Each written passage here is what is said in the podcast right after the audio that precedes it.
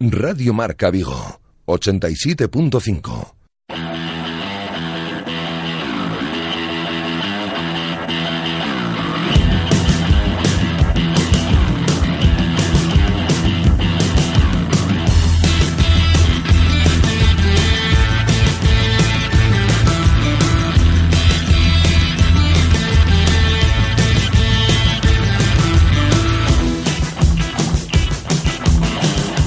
Marca Vigo.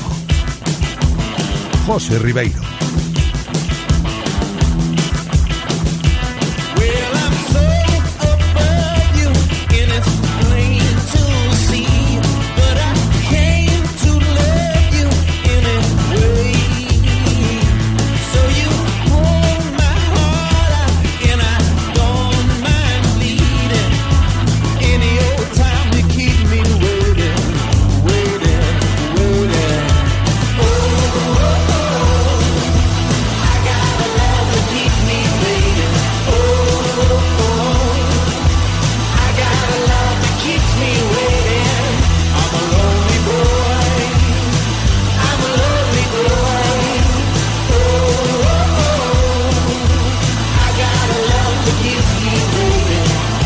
Saludos, ¿qué tal? Bienvenidos a un nuevo directo Marca Vigo, nueva semana y vamos a afrontar un lunes 5 de febrero con el deporte que se vive aquí en el 87.5, también en la aplicación de Radio Marca Vigo y también eh, desde la página web de Radio Marca Vigo. Previsión meteorológica para hoy, pues cielos parcialmente despejados con los que hemos amanecido y así seguirán a lo largo de la tarde. No dan lluvias para hoy con temperaturas máximas que rondarán los 11 grados y mínimas que se irán hasta los 2 aproximadamente. ¿eh? Mucho frío en la jornada de hoy aquí en Vigo.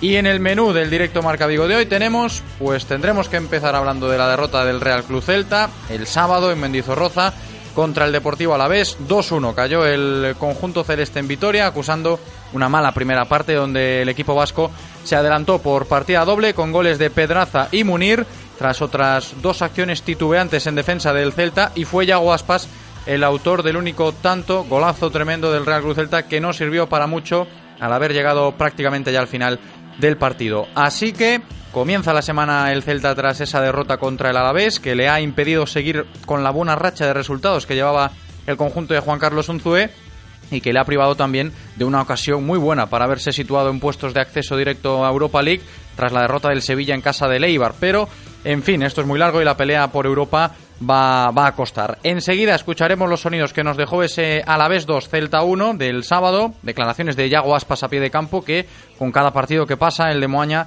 gana enteros para ser el delantero titular de la selección española este verano en el Mundial de Rusia y declaraciones también de Juan Carlos Unzué que se fue apenado de Mendizorroza al ver cómo su equipo no supo entrar con buen pie en el partido. Pero no serán esas las únicas declaraciones que escuchemos hoy en directo Marca Vigo porque Hace escasos minutos se presentaba en Balaidos el nuevo fichaje del Celta, el argentino Lucas Boyé, que llega cedido del Torino hasta final de la presente temporada, que a eso de las doce y media aproximadamente comparecía en la sala de prensa del Estadio Municipal de Balaidos y allí ha estado nuestro compañero Fon García, con el que luego hablaremos para comprobar cómo estaba el ambiente esta mañana en torno a la presentación de Lucas Boyé para, acto seguido, escuchar las palabras del argentino en su acto de presentación oficial con el Real Club Celta. Y de todos los temas de actualidad del Celta hablaremos hoy en nuestro tiempo de tertulia con Adrián Rubio y David Penela, que estarán con nosotros enseguida. Además, también abordaremos toda la actualidad de la cantera del Real Club Celta en nuestra sección de Canteira Celeste, hoy solo con Berto Carballo, y al margen del Celta tenemos que volver a hablar de la gran actuación del Vigués Pola con España en el Europeo de Fútbol Sala que se está celebrando en Eslovenia porque eh, ayer domingo la selección española consiguió el pase a cuartos como primera de grupo, venciendo por un gol a cero a la selección de Azerbaiyán con el solitario tanto de Pola. Así que estará hoy con nosotros nuestro compañero David Valverde para hablar de fútbol sala, de Pola, de la selección española en este europeo de Eslovenia, que mañana jugarán los cuartos de final contra Ucrania. También tenemos que hablar hoy de balonmano porque ha vuelto este pasado fin de semana la Liga Sobal tras el parón por el europeo que vencieron los hispanos. Y hablar de Liga Sobal aquí en Radio Marca Vigo es hablar del balonmano Cangas, un balonmano Cangas que ya con Magiser al frente del banquillo no ha podido salir todavía de esa mala racha de resultados, cosechando una nueva derrota, esta vez en la cancha de la de Mar León. Por eso estará hoy con nosotros el míster del conjunto de Omorrazo, Maggi Serra, a ver qué nos cuenta tras su primera experiencia al frente del equipo en Liga Sobal.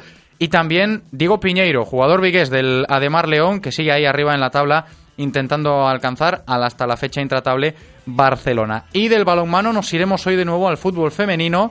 La semana pasada estuvimos aquí con Marcos Canle y Tania Penedo, entrenador y jugadora del Sárdoma femenino de Segunda División Nacional, y hoy seguiremos hablando del Sárdoma porque no se podía pasar por alto el hecho, que también lo comentamos con Marcos y Tania el otro día, de que están eh, estrenando presidencia y no es una presidencia cualquiera, ya que por primera vez tenemos en Vigo una mujer al frente de un equipo de fútbol en categoría nacional. Una mujer que hoy estará con nosotros en directo Marca Vigo, la nueva presidenta del Sárdoma, Begoña Aldao. Y antes de empezar el programa os recuerdo que la próxima jornada de liga el Celta juega en Balaídos y eso significa que aquí en Radio Marca Vigo regalamos entradas. Hoy tenemos dos entradas dobles para regalaros, así que estad pendientes a nuestras líneas que después de la tertulia las abriremos explícitamente para ello y los dos primeros en llamar se llevan estas dos entraditas dobles para ver el próximo domingo el Celta en Balaídos contra el Español. Así que os recuerdo los teléfonos 986 436838 986-436838 y el otro número 986-436693 986-436693 Después de la tertulia, los dos primeros en llamar se llevan estas dos entraditas dobles para el Celta español que estamos regalando en el día de hoy. Y además, os lo digo siempre, podéis participar mandándonos vuestra opinión mediante una nota de audio a nuestro WhatsApp al 680 101 642-680-101-642 y también mediante nuestras redes sociales, ¿eh? que estamos activos como siempre. Saludamos a Eloy, está preparado para comenzar un nuevo programa, espero que vosotros también lo estéis. Directo Marca Vigo, comenzamos.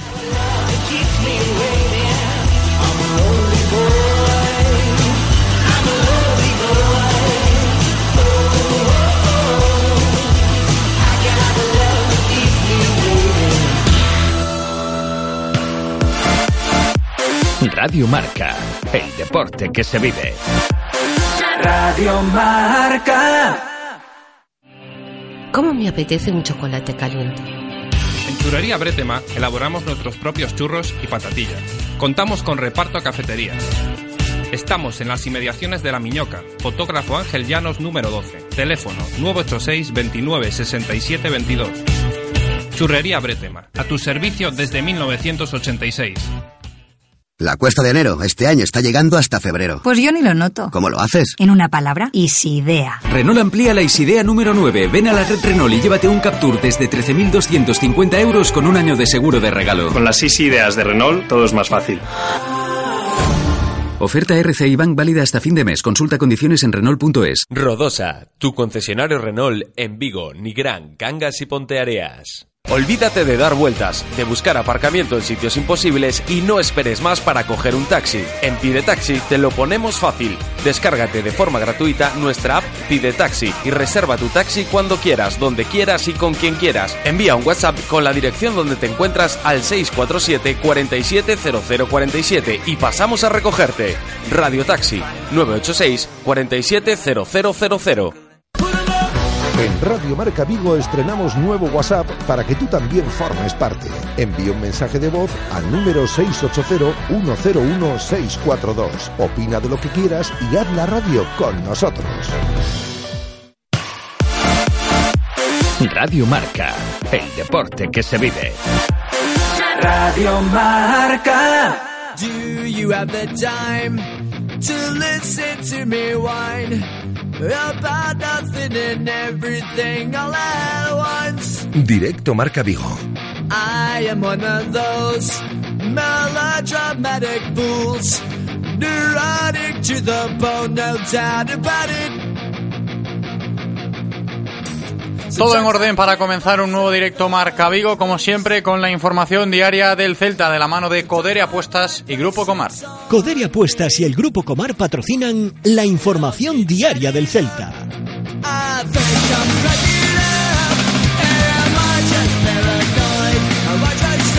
Y antes de contar, analizar y escuchar todo lo que sucedió el sábado en ese partido de liga entre el Alavés y el Real Cruz Celta, derrota al conjunto celeste, me voy a ir hasta Balaídos porque ahí ha estado la noticia en el día de hoy y ahí ha estado nuestro compañero Fon García, que ya está con nosotros. ¿Qué tal, Fon? ¿Cómo estás? Bienvenido. Hola, buenos y fríos días. Fríos días, ¿eh? mucho fresquito que nos espera en la jornada de hoy. Una jornada marcada por la presentación de Lucas Boyé. Ha terminado hace muy poquito y has estado allí. Cuéntanos qué tal ha estado el ambiente allí en la presentación de Lucas Boyé. ¿Mucha gente o no, Fon? Pues cerca de una un centenar de, de aficionados le han dado la bienvenida y ya le han pedido incluso un hack trick para, para el partido del próximo domingo. En cuanto a Boyé, ha hablado, dice que está ilusionado, el, nueve, el nuevo 9 del Real Club Celta, que no quiere pensar en el futuro, tan solo quiere centrarse en el desafío actual y que ha venido para jugar, no para especular. Está claro, ¿eh? y lo ha dicho, lo escucharemos después, que quiere sumar, tal y como apuntaba Juan Carlos Unzué en su demanda de jugador de ataque. Ahí ha llegado Lucas Boyé, que hoy se ha presentado y que, como nos dices, Fon, la gente ya le está exigiendo goles, ¿no? Para el próximo encuentro, mañana cuando vuelva a entrenar el equipo, Lucas Boyé ya estará a las órdenes de Juan Carlos Unzué. Pues sí, sí, eh, ha sido un lo han pedido desde la grada, han dicho que el próximo domingo ya le querían viendo, lo querían ver metiendo un, hack trick, así que ya está la exigencia bastante alto para, para el delantero argentino. De todas formas, no, no ha querido hablar de goles, la clásica mm. pregunta cuando se llega a un nuevo equipo, un delantero, una cifra se ha marcado, no ha dicho nada de eso, ¿no, Fon? No, no se ha querido, no, se ha querido mojar con eso. Pero ha bueno. dicho también eso que puede jugar en, en todos los frentes del ataque. Así que una alternativa más para, para un Zue también, aparte de para los dos delanteros centros, también para esa banda izquierda y para la banda derecha. Y una última, Fon, antes de despedir la, la conexión. Nos comentabas antes, fuera de micro, que mañana está previsto que comparezca Felipe Miñambres, ¿no? Después del entrenamiento del Celta en Amadroa. Pues correcto, un cambio de planes en, la planificación de la semana en cuanto a, la sala de prensa y comparecerá pues el director deportivo Felipe Miñambres para analizar lo que ha sido ese mercado de invierno y seguro que alguna cosita más en cuanto a renovaciones seguro que nos cuenta Felipe Miñambres. Estupendo, y aquí lo, contaremos mañana en eh, directo Marca Vigo. Fon García, como siempre, un placer, gracias. Un abrazo, chao, chao.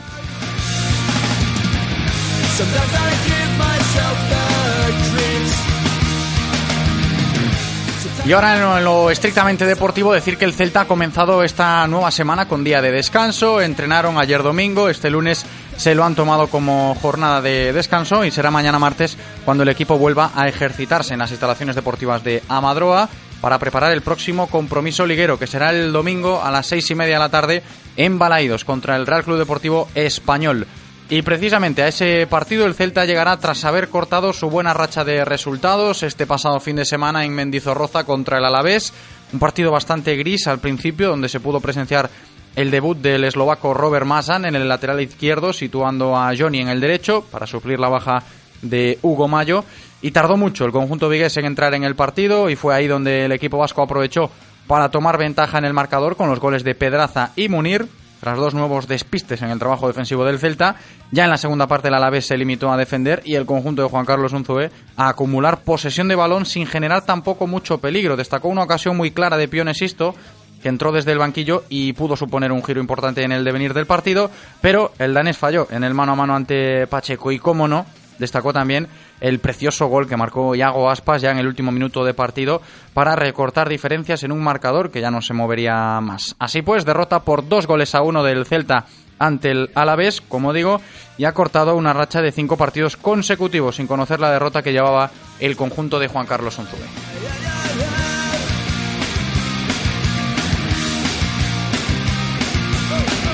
Rescatamos sonidos de protagonistas tras el partido del sábado entre el Alavés y el Celta, esa derrota del equipo vigués que ha cortado, como decía antes, la buena racha de resultados que llevaban, pero que dentro de lo malo, como decía, nos dejó un tremendo golazo de Yago Aspas que seguro que muchos se lo guardarán en sus galerías durante mucho tiempo. Un Yago Aspas que reconocía al término del encuentro que pasó factura no haber metido un gol antes con las ocasiones que se tuvieron y que también pesó mucho el haber salido atontados durante los primeros minutos, en palabras del delantero de Moaña. Sí, nos ha faltado meter ese gol antes para acercarnos en el marcador, porque bueno, creo que no podemos salir así, hemos salido atontados sabiendo lo que nos esperaba aquí, porque ellos ya sabíamos que iba a poner mucho empuje, ganas, pases no han dado más que tres, pero claro, uno arriba, gana el segundo balón de vuelta y vuelve a quedar solo, tres remates en el área pequeña, creo que eso no, no nos puede pasar y más sabiendo a lo que veníamos aquí. Y sobre todo saliendo el partido como algo fríos, porque recibir un gol en el minuto 3 te deja ya groggy para el resto del encuentro. Sí, más como te digo, el gol que hemos recibido, nos han ganado tres acciones casi en el, en el área pequeña, un segundo balón, pero bueno, seguiremos trabajando, no queda otra. Veníamos en una racha muy buena y, y ahora hay que seguir. Le, se le resiste Mendizorroza al Celta, no ha ganado en primera división todavía, todavía aquí en Vitoria. Sí, la verdad que es un campo muy difícil, la gente aprieta muchísimo y bueno, darle también la, la enhorabuena, por supuesto.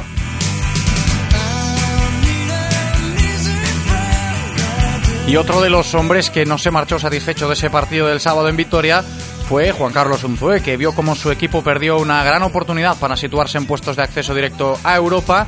Decía el sábado el técnico del Celta que se sentía apenado por el resultado al ver que el equipo tardó demasiado en entrar en el partido.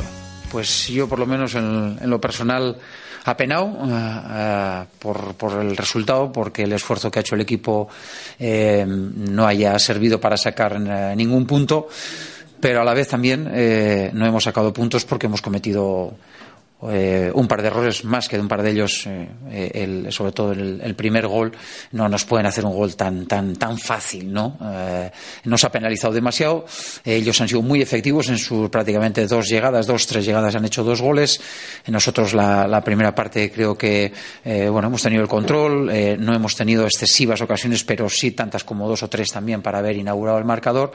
Eh, lo que me ha gustado es la reacción del equipo, a pesar del resultado en contra, me ha gustado la reacción del equipo en, la segunda parte, donde sí creo que hemos hecho oportunidades suficientes para quizá haber hecho ese gol un poquito antes y quizá haberle puesto en algún problema más al Alavés. ¿no? Desgraciadamente ha llegado demasiado tarde como para que ellos eh, se pusiesen nerviosos y sobre todo como para que nosotros pudiésemos aprovechar esa situación eh, que en estos momentos podía tener el, equipo mentalmente o el rival e intentar hacer el empate. ¿no?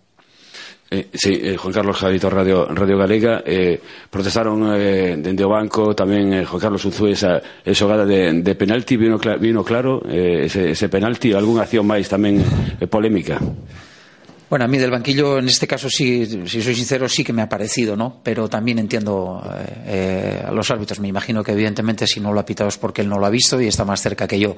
Entonces, eh, no, no voy a hablar de los árbitros porque al final, ya lo dije hace unas cuantas jornadas, eh, unas veces eh, eh, te pitan, a, sale algo a favor, otras veces sale en contra. Eh, bueno, espero, yo lo único que he repetido unas cuantas veces esta temporada es que espero y deseo que al final de la temporada, más o menos, esas situaciones eh, más o menos compensadas. Aquí, Juan Carlos, John Dos Santos para, para Radio Marca. En la segunda mitad eh, te hemos visto bueno, bastante enfadado, como, como decía el compañero, por varias situaciones que se anda en el rectángulo de juego y hablando muchísimo con el cuarto árbitro, eh, sobre todo en el tiempo de la prolongación, eh, tres minutos. Sí, pero bueno, es, es, una, es una guerra perdida, ¿no? Al final es, yo creo que también una forma de, de sacar mi frustración, ¿no? De la frustración del resultado, de la frustración del momento y al final el que la acaba pagando es el más cercano a mí, ¿no? Eh, pero sí es cierto que eh, no sé por qué razón en España eh, nos cuesta, eh, y lo digo también cuando nosotros perdemos el tiempo, ¿eh? deberían hacer los árbitros también eh, alargar realmente lo que, lo que se ha perdido en el juego, ¿no? Porque al final esto no deja de ser un espectáculo, ¿no? Si el rival y si los jugadores y si eh, cualquier equipo en un momento de circunstancias eh, eh, favorables ve que el árbitro no alarga este tipo de, situaciones, lo que están haciendo es que en, cada jornada todos, incluidos nosotros, cuando estemos en esa situación, pues intentemos quitar tiempo. ¿no? si los árbitros por cada 30 segundos que perdiésemos metiesen esos 30 segundos un minuto más en el añadido, seguramente que todos actuaríamos de diferente manera, ¿no? Pero vuelvo a repetir, no estoy haciendo ninguna queja porque los primeros que también hacemos ese tipo de situaciones somos nosotros también cuando, cuando estás en esa situación. Es un tema de situaciones favorables o desfavorables. Y vuelvo a repetir, al final es una forma más de sacar la frustración que te está dando el, el, el resultado del partido, ¿no? Hola, buenas noches. En Eco de Coa para Radio Victoria. Le escuchábamos ayer hablar en la previa en términos muy elogiosos de este, entre comillas, nuevo Deportivo Alavés. Creo que llegó a, a, utilizar la expresión dificultad extrema, la que nos vamos a encontrar. Supongo que por ese lado del guion, del guion del partido, no se ha encontrado nada diferente a lo esperado. El guion de lo que tenía enfrente sí ha salido bien, el guion suyo entiendo que quizá no tanto, ¿no? Sí, sí, eh, sabíamos porque además eh, es, es, un tema de, de números. Eh, desde que ha llegado Abelardo, bueno, hoy son siete partidos, creo, si no recuerdo mal, seis victorias, un empate, y ese empate se lo, se lo, lo, hizo, lo, hizo, el rival en el minuto 90, ¿no? Entonces, esos números son de un equipo que está en muy buen momento, ¿no? Y un equipo que eh, ya había demostrado que incluso los días que había perdido, eh, había competido en Barcelona, en el Metropolitano con, con, con, el Atlético Madrid, con grandes equipos también, ¿no? Entonces, eh, ha sido una pena que, que, que no entrásemos mejor en el partido, pero tampoco puedo decir que hemos entrado mal en general. O sea, ha sido más el momento de, esa falta donde nos hemos despistado y donde desgraciadamente el rival ha tenido esa efectividad y después nos ha costado, nos ha costado el remontar porque es un equipo muy bien organizado al que no es fácil hacerle demasiadas ocasiones y eh, ahí también va un poco la parte eh, positiva del partido y un poco así en caliente es eh, que en cuanto a, número de ocasiones y a situaciones de peligro creo que, hemos, que les hemos creado las, las, suficientes y muchas para ser el equipo que era. ¿no? Entonces me gusta también quedarme con las partes positivas pero evidentemente tenemos que mejorar las negativas para conseguir estar un poco más arriba y obviamente optar a los, a los puestos europeos. Sí, sí, preguntarlle se si lle pasa algo ao Tuco Hernández que non está eh, xogando nada, se, simplemente si decisión técnica, se si Dan el Vaz non lle gusta xogar de moito de lateral porque parece que cando momento que que se decidiu xogar de, de lateral fixo algún sexto, así como lle, lle molestaba un pouco. El tema de Tucu es igual que el de cualquier otro de los jugadores que se ha quedado fuera, Gustavo, Andreu, cualquiera de los otros jugadores han jugado en otros partidos. Desgraciadamente, por suerte no lo sé, el caso es que esta es la reglamentación, puedo poner 11 nada más. Entonces, eh, esto está claro, ¿no? Y después eh, lo de Dani, pues lo entiendo también, porque al final, en cierta manera, yo sé que, que no le gusta, pero sé que después, si le, si, si, le pongo en esa posición, hace su trabajo como, como, el, como el mejor, ¿no? Entonces, es un momento y unas circunstancias en que entendía que el partido eh, requería ese, posicionamiento de Dani para ser un poquito más fuertes y en el rato que ha ocupado esa posición creo que nos ha dado dos o tres centros magníficos que, que han podido ser eh, eh, opciones de gol. ¿no?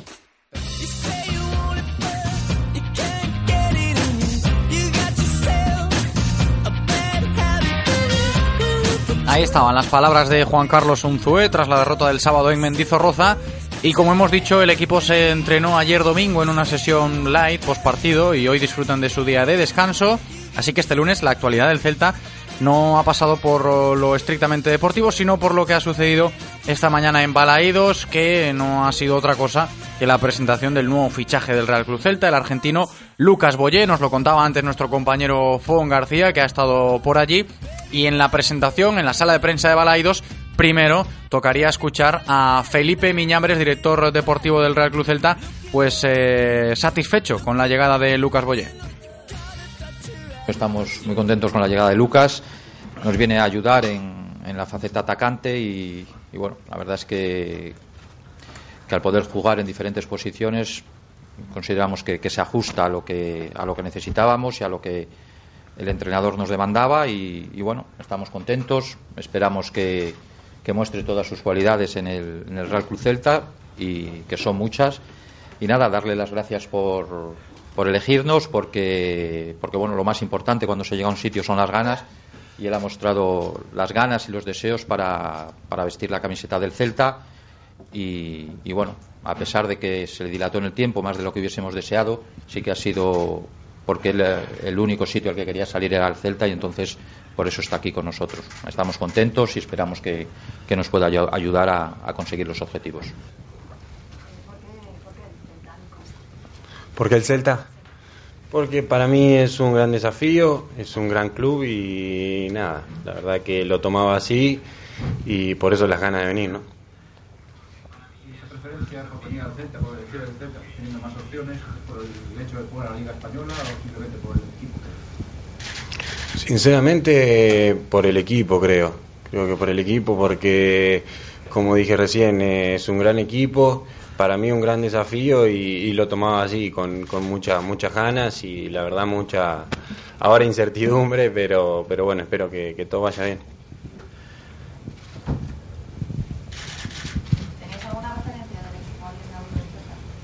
No, no, del equipo en realidad no, sí de la ciudad. Eh, del equipo, bueno, lo que yo lo que yo he visto en el en el último tiempo, que está a la vista de todos, que viene haciendo las cosas muy bien y bueno, espero poder sumar mi granito de arena para, para que siga todo así, ¿no? ¿Cómo te definirías como futbolista, como delantero? Es un poco difícil. En mi corta carrera, digamos, eh, tuve la, la suerte por ahí de jugar de, de, todo lo- de todos los puestos de atacante, digamos. Jugué por derecha, jugué por izquierda, jugué con dos puntas, he jugado de nueve, así que no, no sé si me podría definir como, como uno en sí, pero la verdad que, que, bueno, hoy en día siento que me hizo bien y que puedo adaptarme a, a cualquiera de esos puestos. Lucas, usted jugó en, en equipos grandes de Argentina. ¿Por qué cree que las cosas no le salieron bien en, en Italia en este año y medio? Y si considera que el fútbol español se puede adaptar más a sus características que el italiano. Sí, tampoco siento que me hayan salido tan mal las cosas, pero, pero bueno, la verdad que, que sí, no sé, puede ser. Me, me lo han dicho mucho, pero eso no, no se sabrá hasta que hasta que pueda entrar en el campo de juego y pasen, pasen partidos y fechas donde, donde se pueda demostrar lo contrario. Eh, va a depender de mí seguramente y bueno, esperemos hacerlo bien. No hay tantos partidos. Una cesión. Decía que no hay tantos partidos al ser una cesión y que además hay una competencia muy dura, ¿no? Están jugando arriba, sobre todo están jugando mucho los mismos jugadores. Llegas a un equipo muy, muy formado arriba, ¿no? Lo sé, lo sé, sí lo tengo claro, pero, pero bueno, aportaré donde me toque. Eh, obviamente voy a trabajar para, para poder jugar, no para, yo no vine para especular y trabajaré donde me toque y sumaré donde, donde esté. Desde tu debut con, con Marcelo Gallardo, con 18 años eh, eh, en River, mm, ¿sientes que todavía no has podido explotar en- en- con lo que se espera de ti, con lo mucho que se esperaba cuando debutas en River? Sí, un poco sí, un poco no. La verdad que, que como dije recién, tampoco creo que, que las cosas hayan salido tan mal, pero, pero bueno, eh, estoy acá para, para demostrarlo y, y poder, como dije el otro día, no decepcionar a todos los que confiaron en mí, porque si, si estoy acá debe ser porque porque me quisieron y, y también porque quise. La verdad que, que espero poder demostrarlo, ¿no? Has podido entrenar ayer por primera vez con tus compañeros. ¿Qué, qué te ha parecido pues, el nivel que tiene la plantilla del Celta? Muy bien, muy bien. Eso no, no hay que entrenar para darse cuenta. Queda con verlo los fines de semana solamente y con el trabajo que viene haciendo tanto ahora como en estos años que pasaron. La verdad que, que es un gran equipo y nada, espero adaptarme lo más rápido posible y sumar, como, como dije y como digo todo el tiempo, sumar de donde esté.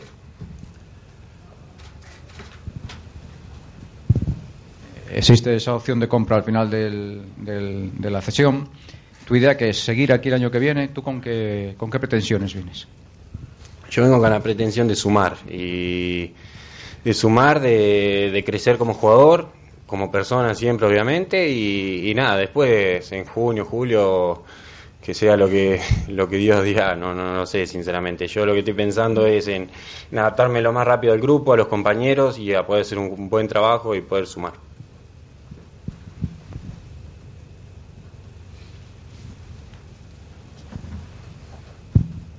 ¿Te marcas alguna cifra de goles? No, no, no, por la duda no. Esperemos que, que hayan y que sean los más posibles, ¿no?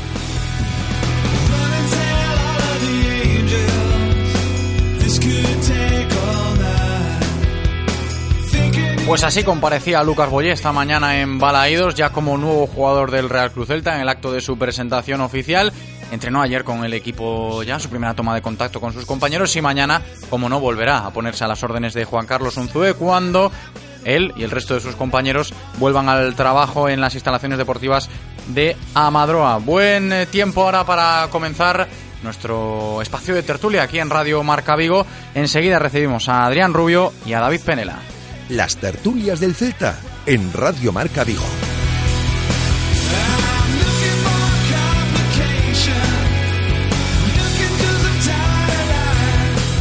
Adrián Rubio, ¿qué tal? ¿Cómo estás, Adri? Bienvenido. Hola, muy buenas. ¿Qué tal? Bueno, hay que empezar hablando de, varias cositas, ¿eh? La presentación de Boyé, el partido contra, contra el Alavés del sábado. Enseguida, dentro de unos minutitos, también se une a nosotros David Penela. Pero Adri, eh, comenzamos, si te parece, por la presentación, la noticia que ha sido en el día de hoy en torno al Real Cruz Celta. Lucas Boyé ha llegado y se ha definido como un jugador, ya lo sabíamos, ¿no? Versátil en el ataque, puede jugar de, medio, de media punta hasta delantero centro, jugador de banda también. Eso es un poco lo que pedía el Celta.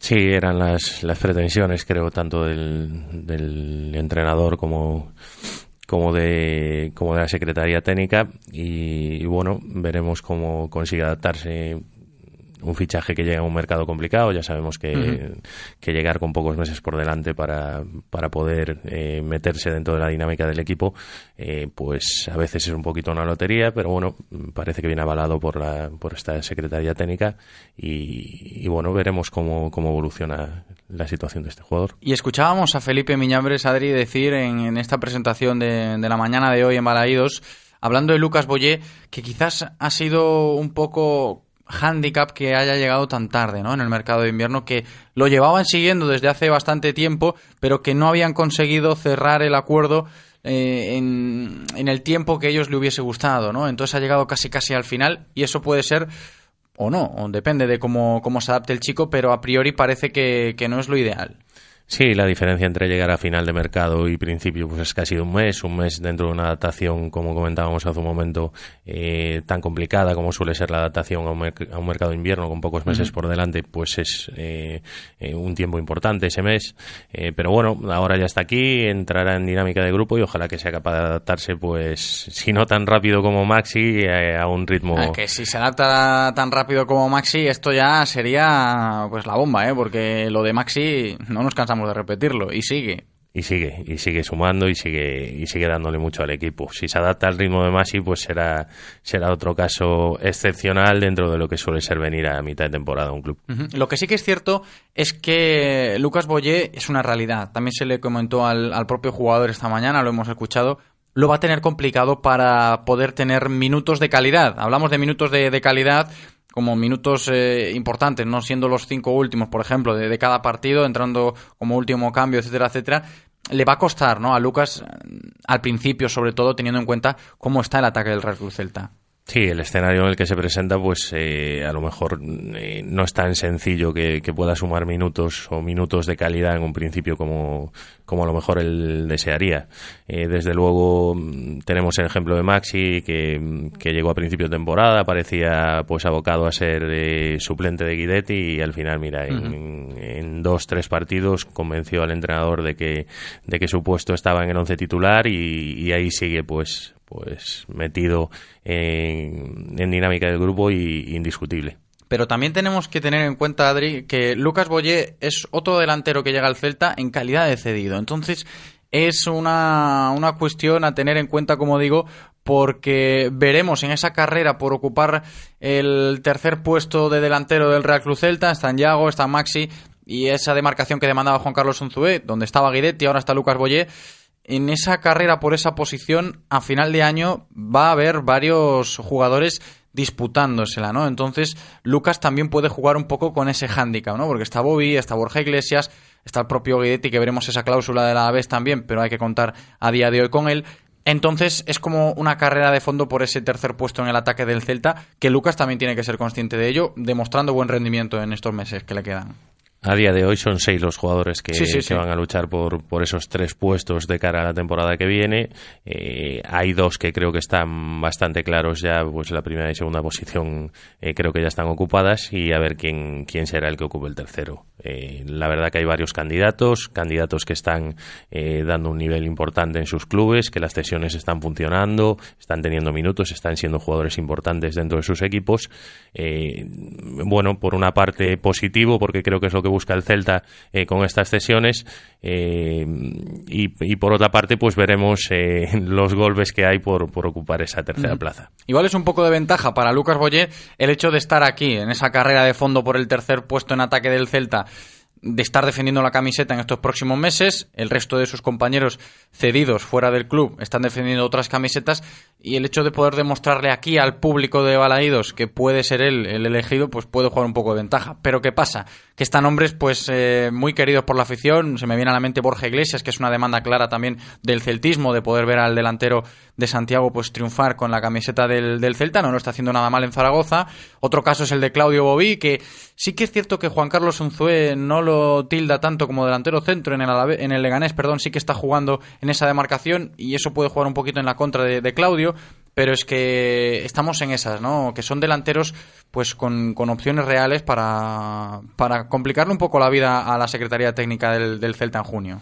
Sí, el que Lucas Boyer esté aquí en casa pues puede ser un arma de doble filo. En principio, estar en el día a día con el entrenador pues parece que te puede dar cierta ventaja con respecto a los jugadores que están en otros clubes, pero también hay que entender que el rol de estos jugadores en otros clubes eh, es muy superior al que mm, presumiblemente eh, va a tener un nuevo fichaje eh, aquí en casa y veremos cómo responde a esos minutos y, y- y qué cantidad de minutos puede disponer, ¿no? No, está claro que si hablamos de cantidad de minutos se los va a tener que ganar porque la competencia es real en el ataque del, del Real Cruz Celta. De todas formas, veremos si le va bien a Lucas Boyé, lo dicho, presentado ya como nuevo jugador del Celta en la mañana de este lunes 5 de febrero. Adri, y ahora sí que es buen momento para adentrarnos en lo estrictamente deportivo, lo que ha sucedido en esta pasada jornada de liga, la vigésimo segunda. Hay que pensar ya en el próximo encuentro que es contra el Real Club Deportivo Español, será el domingo a las seis y media de la tarde. Pero el Celta llegará a ese partido, Madrid, después de, caer y cortar un poco la racha positiva a nivel de resultados que llevaba, ¿no? En Mendizorroza, tropiezo del, Real Club Celta, lastrado de nuevo por, por varios errores eh, de bulto en, en, en actitudes defensivas. Sí, un partido pues donde triunfó el juego más pragmático del, del Alavés, eh, un partido donde eh, el golpeo en largo eh, con esa peinada y esos segundos balones pues lastró al Celta durante los primeros minutos y, y si pudiésemos borrar esos 20 primeros minutos eh, creo que el Celta eh, hubiese tenido todas las opciones para llevarse el partido porque después fue claro dominador pero esos 20 primeros minutos lastraron el resultado y como comentabas tú con, con bastantes dudas eh, en el aspecto defensivo y sobre todo en jugadas puntuales eh, dentro del área. Lo dijo Juan Carlos Unzué, ¿eh? nada más empezar la comparecencia pre- posterior al partido, que pues esa primera parte lastró muchísimo al equipo y que no se podían permitir cosas que llevan pasando también durante el curso. Es que si vemos los fallos del Celta a lo largo de toda la temporada, son este tipo de fallos. Han vuelto a suceder en Mendizorroza, un balón que se pasea por delante del área pequeña sin que nadie. Sí que es cierto que va muy bien tocado ese centro, que hace muchísimo daño cuando salen bien ese tipo de balones, pero también deja un poco en entredicho la, la actitud defensiva del Celta, esos fallos de concentración de los que siempre hablamos, y el propio Iago Aspas también se quejó un poco de eso, ¿no? De la actitud del equipo a la hora de pues estar concentrados en, en tareas defensivas. Sí, está claro que bueno, las voces autorizadas como son Unzu y como son Yago, eh, lo único que hicieron fue de altavoz con respecto a lo que a lo que creo que opina eh, todo el vestuario. Eh, en este caso no hay nada que esconder, hay que poner encima de la palestra pues pues dos errores muy claros en, en dos jugadas pues dentro del área. En el primero creo que hay dos o, o tres remates incluso dentro del área pequeña. Además, es un, un semifallo en el remate del delantero de la vez que acaba en asistencia a, a Pedraza, ¿eh? que es el que acaba terminando la jugada en gol. Efectivamente, y el segundo, pues eh, un balón que se pasea dentro del área, quizá con algún problema de orientación de pies de alguno de los jugadores, con poco margen para, para la reacción. Y, y bueno, eh, en 18 minutos, cuando, cuando empiezas perdiendo 2-0, eh, lo único que te queda es eh, apelar a meter un gol rápido. El Celta no fue capaz de hacerlo, aún teniendo oportunidades, y el partido se fue complicando. Y al final el resultado, pues, pues no fue lo esperado. Además, el entramado defensivo que montó el, el Alavés después de adelantarse por partida doble fue muy notable. ¿eh? Sí, desde luego, si al Alavés le preguntas eh, por un escenario ideal para el partido, pues sería ponerse por delante pronto en el marcador, ya no te digo pues con dos goles a favor y a partir de ahí poder defenderse, que es donde, donde creo que ellos pues demuestran eh, jornada tras jornada pues estar bastante cómodos, ¿no? Que ahí me entró a mí la duda después del partido haciendo una lectura posterior al encuentro y que aprovecho para sacarla ahora en nuestro tiempo de tertulia. Se la vamos a comentar también a David Penela en cuanto, en cuanto esté con nosotros, pero empiezo contigo, Adri. después de ver el partido contra el, Alavés del sábado, yo me preguntaba qué le viene mejor ¿no? a este Real Club Celta. Si renunciar eh, en ciertas fases del partido a la pelota e intentar robar y salir rápido como hizo contra el Real Betis o tratar de dominar, como bien le propuso el Alavés, yo te cedo la pelota, intenta dominar todo el juego con muchísima posesión, como la que tuvo en la mayor parte del partido en Mendizorroza, e intenta desmontarme el entramado defensivo que, que yo te propongo con balón, algo que le costó mucho al Celta el sábado en Mendizorroza. Para mí, bajo mi punto de vista, eh, visto desde fuera además, y, y, siempre decimos que toda la información obviamente la tiene, la tiene el cuerpo técnico del, del equipo, eh, yo creo que el Celta, eh, viendo el tipo de, errores defensivos que tiene y viendo eh, cuál es su parte del juego que más sufre, que es, que es la faceta defensiva, eh, creo que cuanto más tenga el balón y más se pueda defender con el balón, eh, mucho mejor para el Celta. Eh, que hay momentos en los que el Celta eh, demuestra ser muy bueno contragolpeando y que puede ceder el balón a otros equipos, eh, sí, también es cierto, pero, pero creo que en la mayoría de los partidos el Celta eh, debería defenderse con el balón como, como creo que busca hacer y como el otro día hizo eh, a partir del minuto 20 en Ujú. Mendizorroza. Y atacar, Adri, atacar, porque el otro día sí que llegaron dos, tres ocasiones, pero le costaba, ¿eh? Le costaba transformar ese 70 y largos por ciento de posesión en, en dominio real en el área del Alavés. Sí, la verdad que la vez se plantó muy bien con dos líneas muy juntitas, eh, pues, pues bastante replegadas y a partir de ahí cuando no aparecen los espacios por dentro el Celta sufre bastante. Siempre Ujú. comentamos que, que es muy importante que el Celta sea capaz de llevar el balón de un lado a otro, que sea capaz de llevar el balón de fuera a adentro para que aparezcan esos espacios y, y cuando un equipo lo hace también como el Alavés pues es muy complicado poder eh, adoptar estos mecanismos y que, y que el ataque sea más fluido. Otro de los aspectos que cabe destacar después del partido contra el Alavés del sábado es el planteamiento de- defensivo del, del Celta con esa línea novedosa hasta la fecha. Ha sido el debut de Robert Mazan, el eslovaco, que bueno, la gente pues venía pidiendo también un poquito de Mazan y la ocasión lo prestó, ¿no? La baja de, de Hugo Mayo hizo que Zue moviese ficha y colocase a Johnny en el lateral diestro, ¿no? Que hacía mucho tiempo que, que Johnny no jugaba en ese perfil diestro de la defensa y Masan de, debutando. Yo no sé cómo, cómo lo has visto tú. A Johnny hasta puede verse más cómodo en, en el lateral izquierdo después de tantos años jugando ahí. Bueno, la verdad que a lo mejor se le ha hecho un poco raro pues jugar por, por banda derecha el otro día, mm, aunque tampoco creo que sea que sea mm, eh, un puesto que él no conozca, porque obviamente juega de lateral todos los domingos. Eh, sí que a lo mejor eh, pues ciertos tipos de, de- de mecanismos defensivos, eh, las temporizaciones, las entradas y demás se ven un poco condicionadas a la banda donde esté situado y si tienes que tapar por dentro o por fuera, también depende un poquito del jugador que, que- que te toque marcar, que te toque cubrir en ese momento. Pero bueno, no creo que sea un hándicap para Johnny jugar en la derecha o en la izquierda. Eh, para mí el otro día pues pues no tuvo su mejor partido, pero tampoco tampoco estuvo tan desacertado que, como A ver, hablando de ese lateral derecho, desde mi punto de vista, el equipo mejora cuando eh, es Daniel Vaz el que ocupa la demarcación en la segunda parte ¿eh? y Johnny pasa a ser eh, de nuevo lateral zurdo. Sí, pero bueno, eh, en la segunda parte date cuenta que el Celta tiene que defenderse eh, ya con menos efectivos porque la vez ya está demasiado replegado y a lo mejor ahí sí que Daniel Bassi que se encuentra muy cómodo porque realmente no ve asediada su zona eh, con tanta frecuencia Claro. como lo vio Johnny en la primera parte. Entonces es un partido más cómodo a lo mejor para Daniel Bass y sí que a lo mejor si hubiese estado Johnny ahí pues lo veríamos igual de cómodo en la segunda parte como se vio el danés.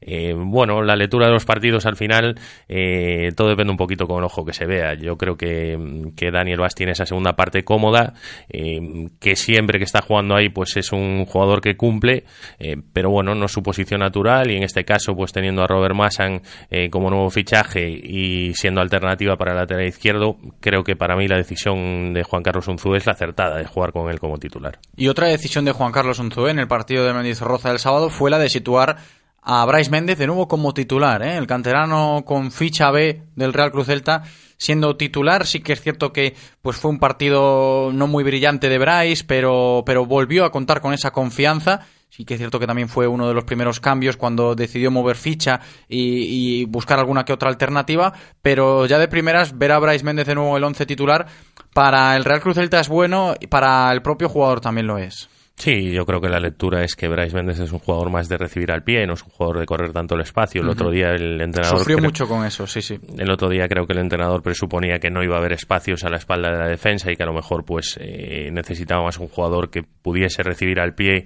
y devolver ese balón para llevar a zonas contrarias o para llevar a zonas intermedias y, y creo que la decisión también también es la correcta. Eh, bueno, la entrada de Sisto después a lo mejor pues le dio un aire diferente al Celta, pero ya era otro tipo de partido y como comentábamos antes en el caso de Johnny Bass, eh, pues el, el- el juzgar eh, pues en este caso no, no sería acertado porque los escenarios son completamente diferentes. Y ahora que lo dices, lo de Piones, esto, igual mucha gente lo vio como un toque de atención, ¿no? Un pequeño toque de atención a Pione diciendo, cuidado que la gente también viene apretando, no te puedes relajar, Pione, que también era algo que, que se comentaba antes del partido, ese pequeño bajoncito que había pegado Pione Sisto a nivel de rendimiento, fue suplente el sábado en Mendizorroza.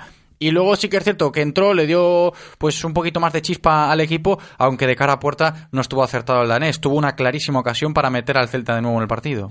Sí, al quedarse el Celta en una sola competición, las rotaciones ya vienen dadas un poquito más por, por temas táctis, tácticos o, o temas de, de estados de forma. En este caso no sé si es un toque de atención o simplemente es un- una variante táctica que utiliza el entrenador, pero desde luego lo que está claro es que los minutos van a estar más caros en el Celta porque son menos y hay más gente chufada en este momento. Eso que dices es, es vital, ¿no? Lo de que ahora los minutos van a estar más caros y eso, eso se explica, se justifica por, por el- la competición que se, que se está jugando ahora mismo. Es que los minutos es una realidad. Para los jugadores que quieran entrar en el 11 de Juan Carlos Unzué, van a estar mucho más caros a partir de ahora. Sí, es que ahora no hay rotaciones por, eh, por tener dos, tres competiciones. Ahora las rotaciones son eh, simplemente puras por rendimientos y por, y, y por lecturas tácticas del partido.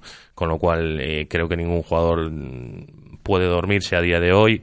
Eh, esto yo creo que le va a afectar positivamente al Celta porque la competencia a nivel de entrenamientos y a nivel partidos eh, creo que va a crecer eh, porque nadie tiene minutos, eh, vamos a entenderlo bien, no regalados, pero, pero sí que cuando hay dos, tres competiciones obviamente todo el mundo entra más en las rotaciones para poder dar descanso a compañeros y en este caso pues este tipo de rotaciones acaban y a partir de ahora pues el rendimiento puro de cada uno marcará el, el, el once titular. ¿no? Tú como entrenador, ¿qué lo ves más sencillo? ¿Gestionar este tipo de rotaciones o las otras cuando hay más competición?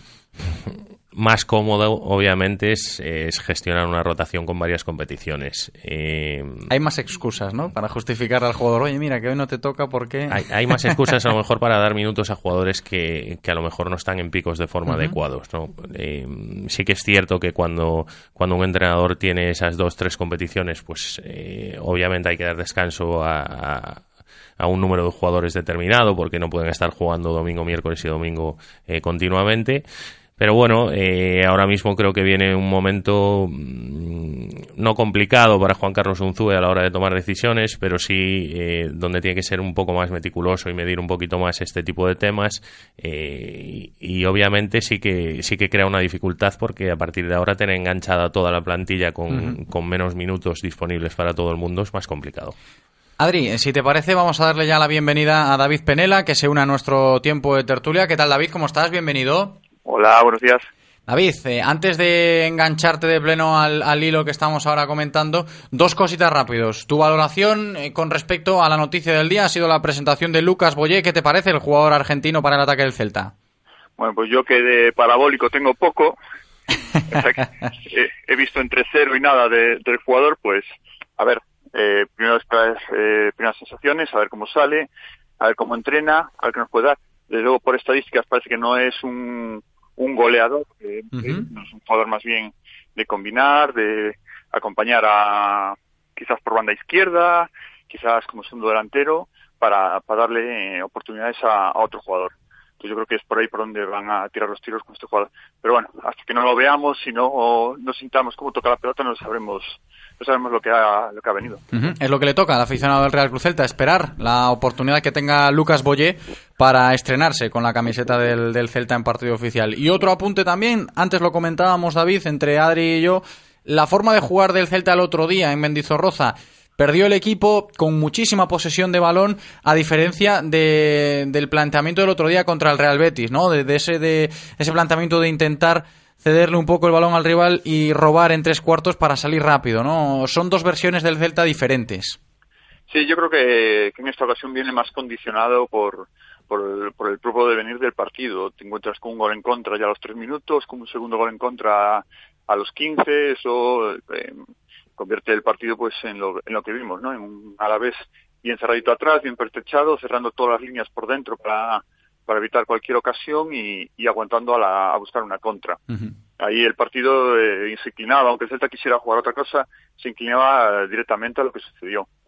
Está claro, es que un poco forzado también la situación al, al cerrojo que plantó y que entramó el, el Alavés eh, defendiendo ese, ese resultado que al final pues terminó saliéndole bien, aunque un susto en el cuerpo sí que se llevaron con el tremendo gol que marcó Iago Aspasadri. Una joya ¿eh? para las galerías. Se nos acaban ya los, los adjetivos. Aquí, mm, semana tras semana, podemos estar hablando de Yago minutos y Y minutos. seguiremos, ¿eh? no te preocupes que seguiremos. porque es una delicia verle jugar. eh, yo creo que, además eh, hay que destacar su, su carácter ganador. Eh, si te fijas en los 11 jugadores que hay en el campo, siempre hay uno que, es el abanderado de todo esto y es él normalmente. Eh, Yago tiene unas ganas de que el Celta se meta en Europa tremendas, se le nota en cada acción, se le nota en, en cada uno de sus gestos, está enchufadísimo y, bueno, su calidad aflora pues cuando menos se lo espera el rival, cuando menos lo esperamos nosotros, incluso yo creo que sorprende ya a compañeros y demás. Seguro que también en el, en el móvil de David está el gol de el gol de Yago, ¿eh? porque mira que está rulando por ahí, porque tremendo golazo que se marcó en Mendizorroza el sábado, David. Sí, en- y en el estadio hasta la propia gente a la vez quedó un quedó un poco sorprendida con lo que acaba de ocurrir. Eh, Después en la repetición no no es tan limpio, pero en el campo parece que se lleva a dos jugadores con, con total limpieza que le tira un caño limpio al, al central, a Rodrigo Eli, que, y que la cruza perfecta. Es un, jugador, es, un jugadorazo, es un jugadón el que hizo, es, es una más de Yago. No, y además está claro que con esa más tenemos que seguir hablando ya no de debate, sino de realidad de que Yago Aspas pueda estar en el once titular de la selección española cuando se acerquen las fechas del Mundial de Rusia este verano. Que por ahí van a ir un poco los tiros si Yago sigue demostrando lo que está demostrando hasta ahora y sigue estando eh, a ese nivel, el nivel de jugador que es Yago Aspas, David. Yo creo que eh, primero debemos ir paso a paso, ya de ir paso a paso, y el primero es conseguir eh, ir en las próximas convocatorias de los partidos de preparación, que supondrán seguramente un espaldarazo a, que sea convocado para ir al Mundial. Una vez se ocurra eso, ya luchar la titularidad, pero lo primero es que, que vaya convocado, que, que esté asegurado, que siempre parece que, aunque para nosotros es clarísimo, el que tiene que decidir no, somos nosotros, ni es el celtismo, ni es Yago, es, es Julen Lopetegui, con todas las presiones que, con- que tiene un seleccionador español. Entonces, lo primero que, vaya entre los 23 que van al Mundial y después ya que se gane la titularidad, pero paso a paso. Paso a paso porque hay camino que recorrer antes de llegar a Rusia, es una realidad y aunque Yago esté cogiendo muchísimas papeletas para estar en el combinado nacional, sí que, hay- sí que es cierto que hay esos partidos previos y veremos la, la toma de decisiones de Julen Lopetegui, que también hay que ponerse un poco también en la piel del seleccionador Adri. A día de hoy no, yo creo que la presión eh, para él es eh, meter a Yago sí o sí. Eh, Yago él solito se ha ganado eh, que nadie dude que va a ir a estos partidos, eh, a estos próximos partidos, a estas próximas convocatorias de la selección y ahora mismo el debate ya se centra en si debe ser titular o no. Yo creo que ya, ya ha dado ese salto de ese nivel de duda de si, si va a estar en el mundial o no. Él solito se lo ha ganado, él solito cada domingo eh, está demostrando que es el, el delantero español eh, más en forma y que ahora mismo eh, cualquiera de los que puedan ir al mundial, que son grandes jugadores, eh, creo que no le hace sombra como delantero allá. Y otro tema que tenemos que abordar también, chicos, hablando de, de lo que le ha pasado al Celta en esta pasada jornada de liga, es que perdiendo en Mendizorroza se ha escapado una oportunidad buenísima, quizás la primera para de la temporada, quiero decir, para situarse en esos puestos de acceso directo a Europa, en ese sexto puesto que, bueno, el Sevilla cedió ante el Eibar con esa goleada que le endosó el conjunto armero al equipo andaluz y el Celta si ganaba en Mendizorroza podía situarse ahí en esa sexta plaza, pero ha desperdiciado el, el primer el primer match ball, por así decirlo, si hablamos en terminología de tenis, aunque la carrera va a ser de fondo, ¿eh? va a ser una carrera larga para, seguir eh, luchando esos puestos eh, europeos. David.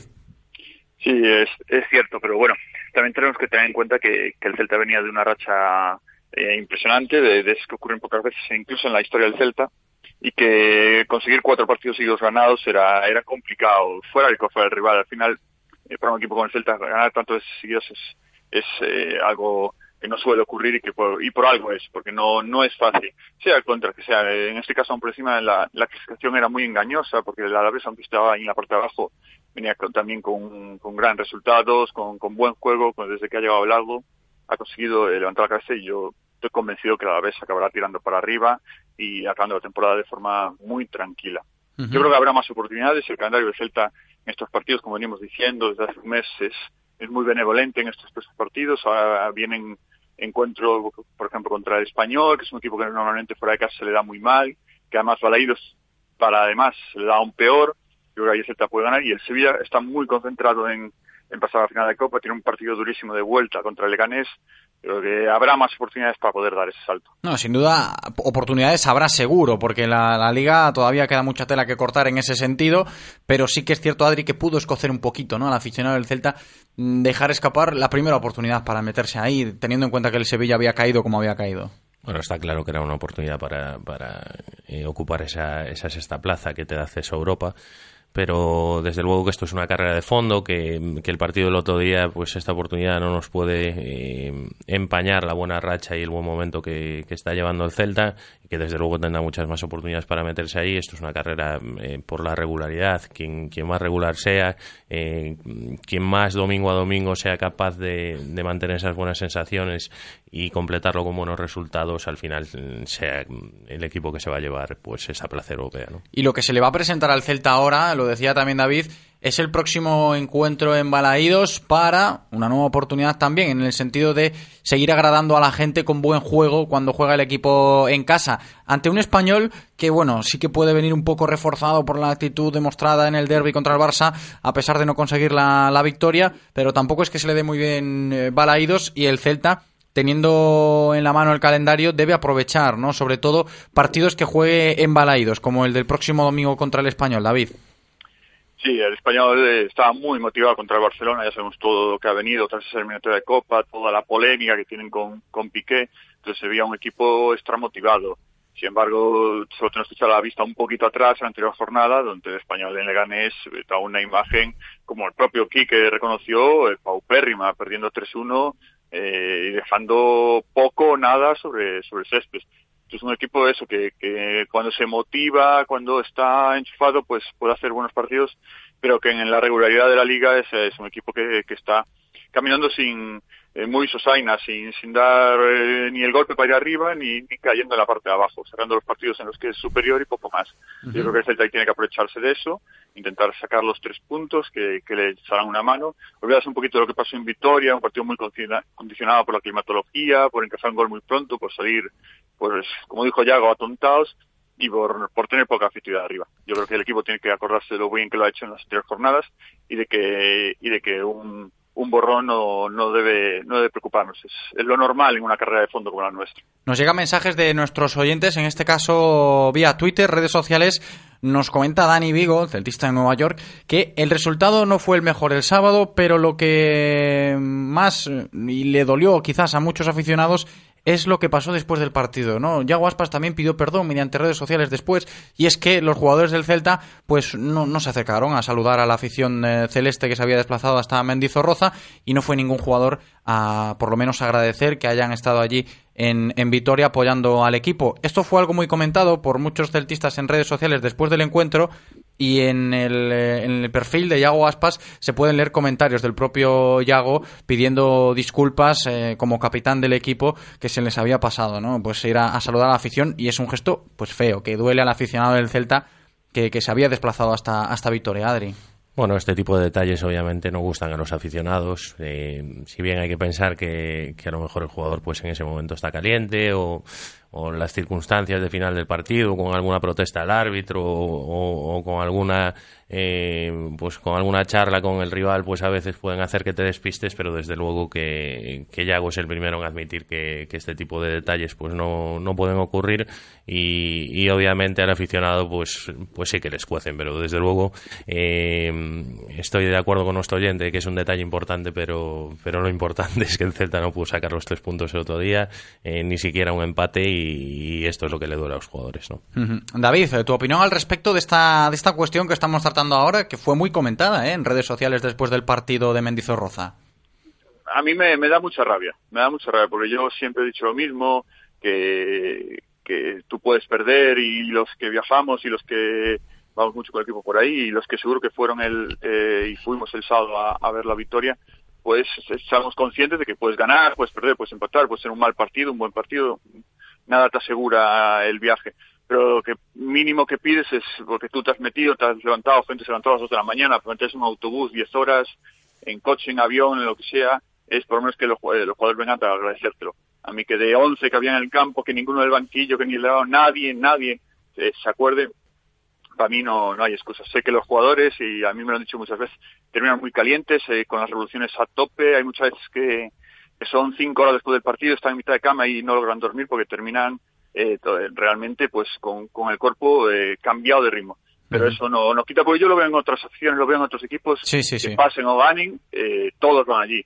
Y no, no, no puede ocurrir. Y ya el año pasado tuvimos la misma polémica después del partido en Eibar, donde el Celta perdió, donde también no fueron a saludar, pidieron perdón, dijeron que no iba a volver a suceder. Los siguientes partidos parece que pusieron un poquito de, de, su parte, pero un año después volvemos a estar otra vez en las mismas. Y yo creo que, creo que realmente, creo sinceramente que no es tan difícil.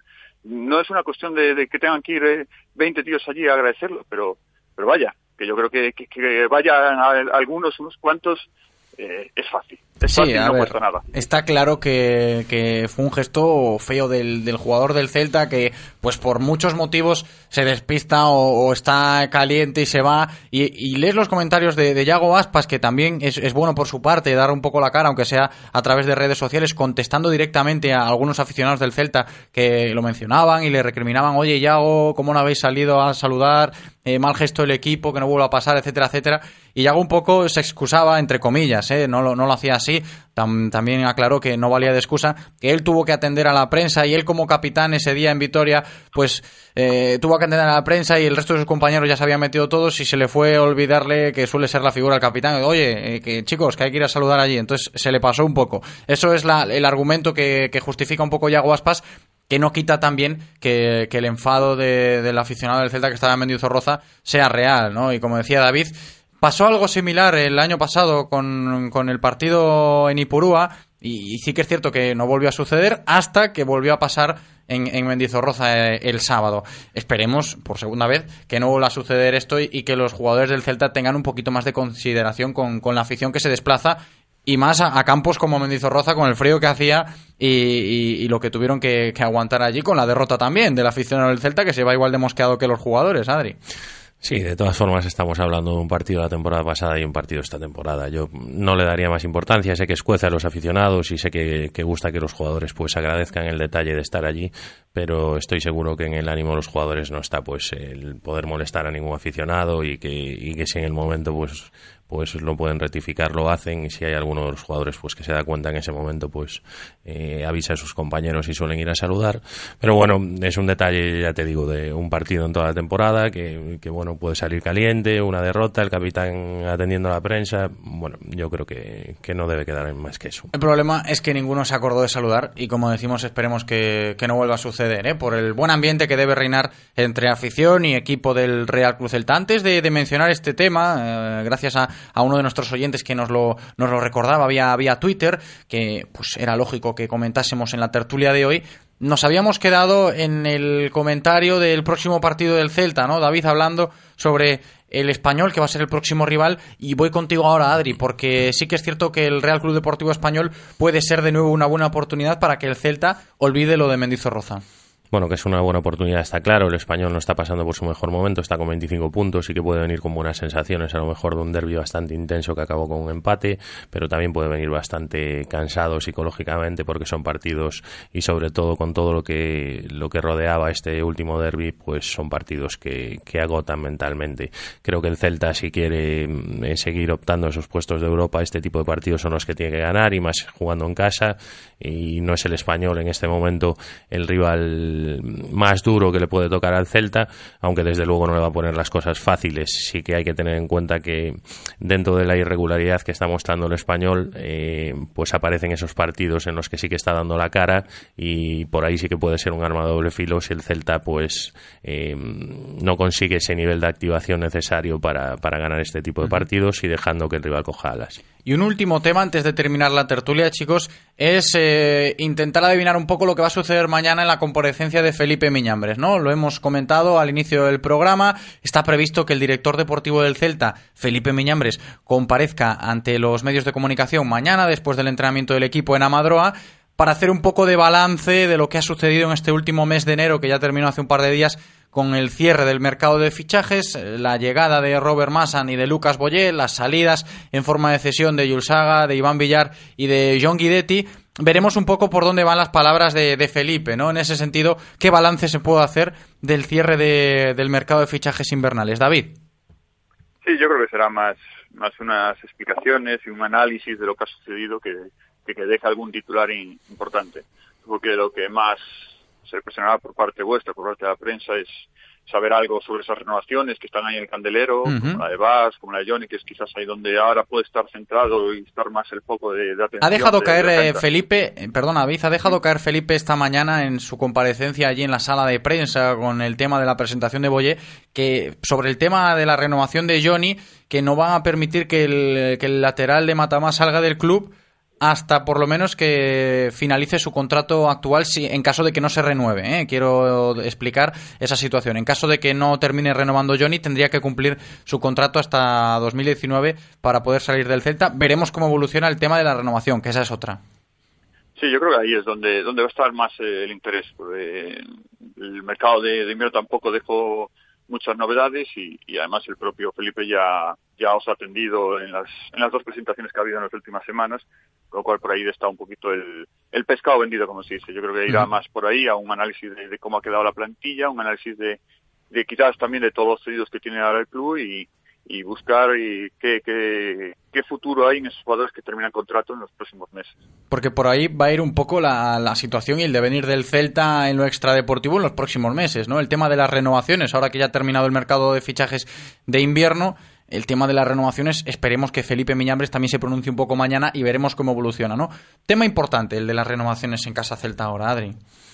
Sí, desde luego que, jugadores eh, importantes eh, están en, ese punto de, en, el punto de renovaciones y, entiendo que el Celta ahora pues tiene que hacer un esfuerzo eh, importante en estas negociaciones en estas negociaciones para mantener pues hablábamos del caso de Johnny vemos que como puede haber un poquito de presión ya mm, pública por ver si Johnny pues pues estampa su firma ya el tema de Daniel Vaz pues lo veo un poquito más más lejano, más complicado, ¿no? Parece ser que, que, su salida a lo mejor está un poquito más, más clara. Y bueno, a partir de ahora, pues parte del trabajo de, de, la, de la dirección deportiva pues pasa por las renovaciones. El mercado invernal se ha acabado con un balance de, de estos dos fichajes nuevos. Eh, tres fichajes, dos fichajes. Dos fichajes, Robert, Massan y, y, y, y, bueno, una vez que se acaba pues este mercado invernal, pues eh, tienen que ponerse ya con, con, todos sus sentidos a, las renovaciones. Y si queremos que el Celta pues sea importante mm, durante los próximos años, cuantos más jugadores importantes de la plantilla eh, consigamos renovar, pues, pues mejor va a ser para el club. Ya han conseguido lo que tenían como tema prioritario, que era el caso de Sergio Álvarez, que era el único jugador que terminaba contrato en este 2018. Ha renovado el portero de Catoira, yo lo hemos contado aquí hace un par de días y ahora pues el trabajo de la Secretaría Técnica pasa por lo que estamos contando ahora y que esperemos que Felipe Miñambres aclare también mañana un poquito más. Renovaciones de jugadores importantes que terminan contrato en 2019 y en los próximos años, como por ejemplo los que han sonado en las últimas semanas, ¿no? Johnny, Vas, Radoya, pues son jugadores que a priori esas renovaciones eh, son esenciales para el Real Cruz Celta y para el devenir del club, porque no dejan de ser jugadores importantes. Así que pendientes estaremos de esa comparecencia mañana de Felipe Miñambres. Hasta aquí el tiempo de tertulia en el día de hoy, chicos. Ha sido un placer, como siempre. Adrián Rubio, gracias. Muchas gracias. David Penela, un abrazo grande, gracias. Un abrazo a todos. Y ahora abrimos las líneas, ¿eh? antes de irnos a la publi, abrimos las líneas explícitamente para regalar dos entraditas dobles y que podáis ir el eh, domingo a Balaidos a ver el Celta español. Los dos primeros en llamar se las llevan y a la vuelta de publi comentamos. Hasta aquí la información diaria del Celta de la mano de Codere Apuestas y Grupo Comar. Reconócelo, amigo. Eres de Codere Apuestas. ¿Cómo te pone un golazo por la escuadra, eh? Tu canción, el himno de tu equipo. La mejor apuesta, la que ganas a tus colegas. ¿A que sí? ¿A que eres de Codere Apuestas? Ven a nuestros locales y vive todos los partidos, todos los deportes y todas las apuestas en Codere Apuestas. ¿Quién se apunta? Ven a nuestro espacio de apuestas Codere en Bingo Royal del Grupo Comar en Avenida García Barbón 3436. Radio Marca, el deporte que se vive. Radio Marca. Una escapada a Europa. Un viaje de novios. Un viaje en grupo. El encanto de Asia. La aventura de África. Con Viajes Travel Makers. Vive el Fresh Traveling con Viajes Travel Makers. Ahora en López de Neira 3. Teléfono 986 91 30 51 y en www.travelmakers.es.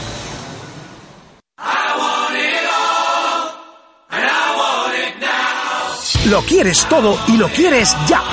Encuéntralo todo en Mediamar. Y cuando decimos todo, es todo. Compra en mediamar.es o en tu tienda y recíbelo en dos horas. O en el día o la franja horaria que tú quieras. Mediamar. Todos queremos todo. Los mejores planes para disfrutar del fin de semana en Vigo te los contamos cada viernes a partir de las 2 de la tarde en nuestra sección Saborea el fin de semana con Mau. Los conciertos, los eventos y los actos culturales más importantes de nuestra ciudad los conoceréis gracias a Mau. Aquí, en directo Marca Vigo. En Radio Marca Vigo estrenamos nuevo WhatsApp para que tú también formes parte. Envía un mensaje de voz al número 680-101-642. Opina de lo que quieras y haz la radio con nosotros. Radio Marca, el deporte que se vive. Radio Marca.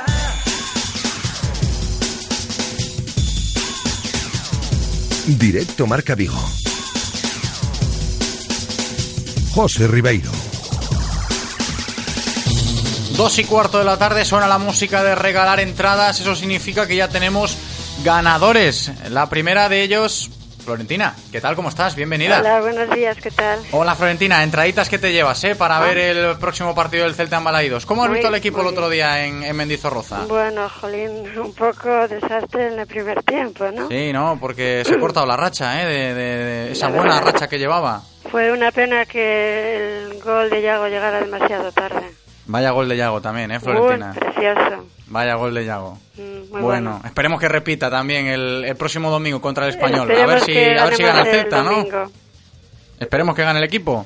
Sí, por Estupendo, supuesto. Florentina. Pues Venga. a disfrutar mucho del fútbol, ¿eh? Entraditas que te llevas para ver el Celta español. Un abrazo grande, gracias Vale, por muchas escucharnos. gracias.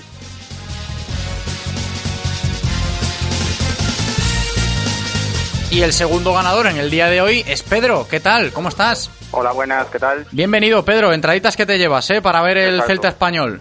Muchas gracias. A ver cómo A llega ver. el equipo a ese partido después de la derrota del otro día en Vitoria. Salimos un poco dormidos, pero bueno, eh, es normal, llevamos victorias, tres victorias consecutivas y ahora hay que ganar al español sí o sí. Volver a la senda de, de la victoria, porque esa pelea por Europa va a seguir así hasta el final. No sé cómo la ves tú, Pedro. Yo creo que al final, al haber ganado en San Sebastián y haber sumado contra el Betis, yo ganado contra el Betis también, yo creo que hay que luchar hasta el final. Oye, y una cosa, aprovechando que, que estás charlando con nosotros, que te has llevado estas dos entraditas, te pregunto también por el nuevo fichaje que ha sido la noticia en el día de hoy, su presentación. ¿Qué te parece la llegada de Lucas Boyé? Pues a mí me gusta, yo apuesto bastante, me gusta bastante la liga italiana y lo he visto jugar poco, pero dicen que, que es un buen delantero, que nos puede dar goles y nos puede aportar. Esperemos que así sea, a ver Max si y juega... Aspas tendrán que descansar algunos partidos a ver qué pasa. Eso sí, las rotaciones son importantes y a ver si juega Pedro el, el domingo, ¿no? Lucas Boyé y se puede ver un poquito. A ver si debuta. Y que ponga más a Emery, que espabile un poco. Eso, eso, eso, que, que el bueno de Enre, que, que ya le va tocando a ver si termina ya su, su proceso de, de adaptación, el jugador eh, turco-danés. Pedro, a disfrutar mucho del fútbol el domingo. Gracias Vale, por escucharnos. gracias.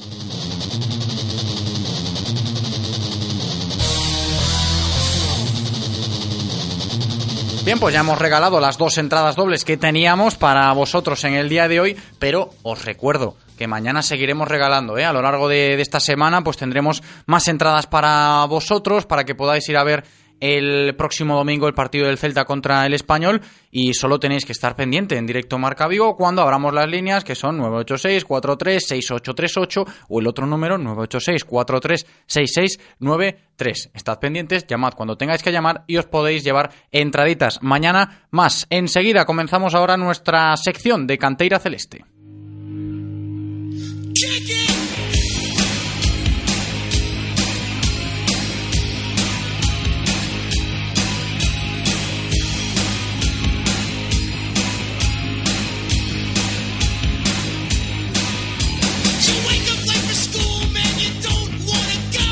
El mejor análisis de nuestra cantera tras el fin de semana llega de la mano de canteiraceleste.com, con Berto Carballo y Edgar Garrido.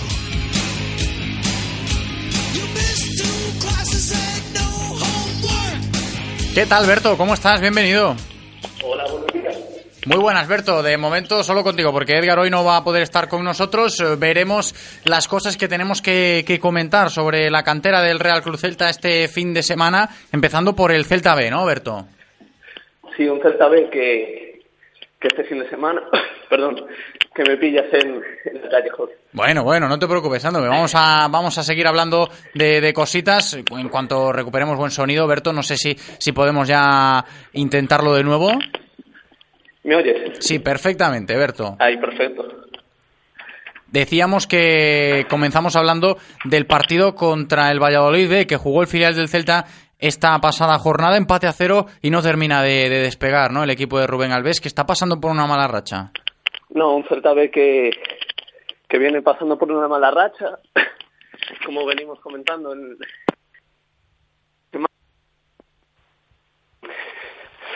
y bueno, que ahora intentará recuperarse de ese bache. Perdón, eh, que entre la tos y, y las prisas estoy fatal hoy, chicos. Madre mía, Berto, no, no- a ver, esto de la radio también es complicado, ¿eh? Esta voz eh, y la salud hay que tenerla bien cuidadita, porque si no pasa lo que pasa, no te preocupes, hombre, que, que total, eh, la voz se escucha perfectamente igual. Berto, seguimos analizando un poquito el partido contra el Valladolid B del Celta. Decías que intenta recuperarse un poquito el, el conjunto de Rubén Alves, que no acaba de encarrilar, ¿no? Sí, era un partido, además, contra un equipo eh, de la zona abajo, eh, que hasta hace algunas semanas era el colista de la tabla, que ahora era, bueno, estuvo ya una posición más, más por encima y fue un partido en el que mm, creo que mereció algo más, un encuentro en el que hubo ocasiones, un tiro al palo y, y bueno, en la semana pasada comentábamos que era un partido importante para para romper, romper esa mala dinámica y, y la verdad que no, no se llegó el, el camino del gol. Fue un partido en el que hubo ocasiones, el Valladolid también las tuvo. Y bueno, como dato positivo hay que destacar esa portería cero que también viene, viene bien empezar a, a remontar partiendo de, desde la defensa, de la portería. Y bueno, esa es una, una nota positiva que se puede recuperar. Berto, pero vosotros en canteraceleste.com, que tanto seguís al, al filial del Real Cruz Celta y la evolución de- del filial a lo largo de estos últimos años, esta situación que está viviendo el equipo de Rubén Alves, este pequeño bajón o gran bajón, ya no sé cómo llamarlo, porque hace tiempo que, que no consigue encadila- encarrilar buenos resultados el equipo de Rubén Alves, ¿hasta qué punto se puede explicar o por dónde pasan los, los malos momentos que está viviendo el, el Celta B ahora mismo, Berto?